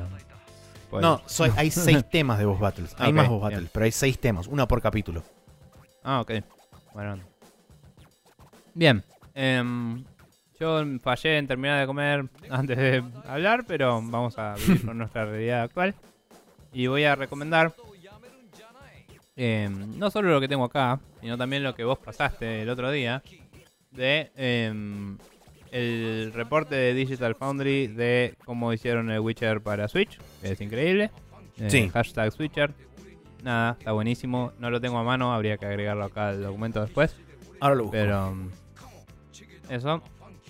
Me vi el video, más que nada, no leí el artículo, pero hay un artículo que lo acompaña que explica algunas cosas más. Em, y realmente se ve increíble para lo que es la Switch. Eh, nada, no tiene sentido. ¿Cómo hace esta gente? Magia arcana no tiene ningún sentido en lo absoluto. También en Digital Foundry hicieron un análisis de la nueva Switch, por cierto, si les interesa chusmear. Que scrolleando así nomás ya vi que consume literalmente la mitad de batería. O Sí. Aproximadamente, mejor dicho, no literalmente. Pero de 13,5 watts pasa a 7 jugando al Zelda, por ejemplo. Eh, y en- decían que inclusive en el bosque del Zelda, que es donde más tironea los frames, a- anda un poquito más rápido que la otra. Así que Anda prácticamente estable a 30 FPS y es, un, es demencial. Sí, eh, y eso solo con cambiar el chip. O sea, si además le pudieran cambiar la batería o algo, podría tener más tiempo de batería o no sé, pueden hacer más cosas. Pero bueno, eh, interesante. eh, así que nada, eh, como recomendación en general, Digital Foundry, ponele. Pero eso. Y por otro lado, em, un video que los algoritmos youtubescos nos recomendaron a los dos y lo vimos por separado. Después hablamos, Sí. tipo, che, Maxi, mirate esto. Ah, ya lo vi, tío. bueno, listo. Em, y que es la búsqueda del último secreto de Shadows de Colossus. Eh, es una cosa que me gustó a nivel anecdótico. No, no es que sea el mejor documental de la Tierra, no es nada así, oh, pero me gustó porque no estaba al tanto de esta comunidad que estaba buscando tan a fondo eh, descubrir cosas que yo ni sabía que estaban implícitas en el juego. Eh, como que hay señales que te implican que en algunos lugares del mapa pasan cosas y en algunos pasaban cosas y en otros no pasaba nada y estaban como, no, tiene que pasar algo. Y estaban todos obsesionados con eso y nada, es interesante la historia de eh, lo sucedido. Sí, Em, hay un, hay un paralelismo muy interesante que hace en un lugar medio como. tira un comentario medio off-handed sobre el tema de la obsesión al punto que llegaron en esa.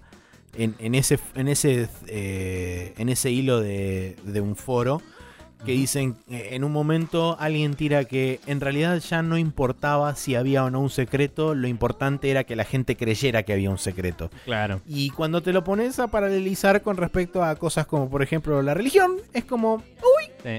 mira, Uy, a caramba. Pero sí, eh, nada, igual como decía, es interesante la historia. De hecho, el final no me super copó tanto, pero es como eh, simpático. Es un video de, ¿qué son? 18 minutos por ahí. sí, más o menos 18 no, no 20 se va a la minutos. mierda, Sí, así que si están al pedo, se lo ponen En ahí de ese fondo. sentido lo, lo charlábamos brevemente antes de empezar a grabar y fue como, sí, al final es como toda la implicancia que tiene lo que hicieron en la remake, es como debatible un toque. Sí, eh, spoiler alert, hicieron algo en la remake. Pero nada.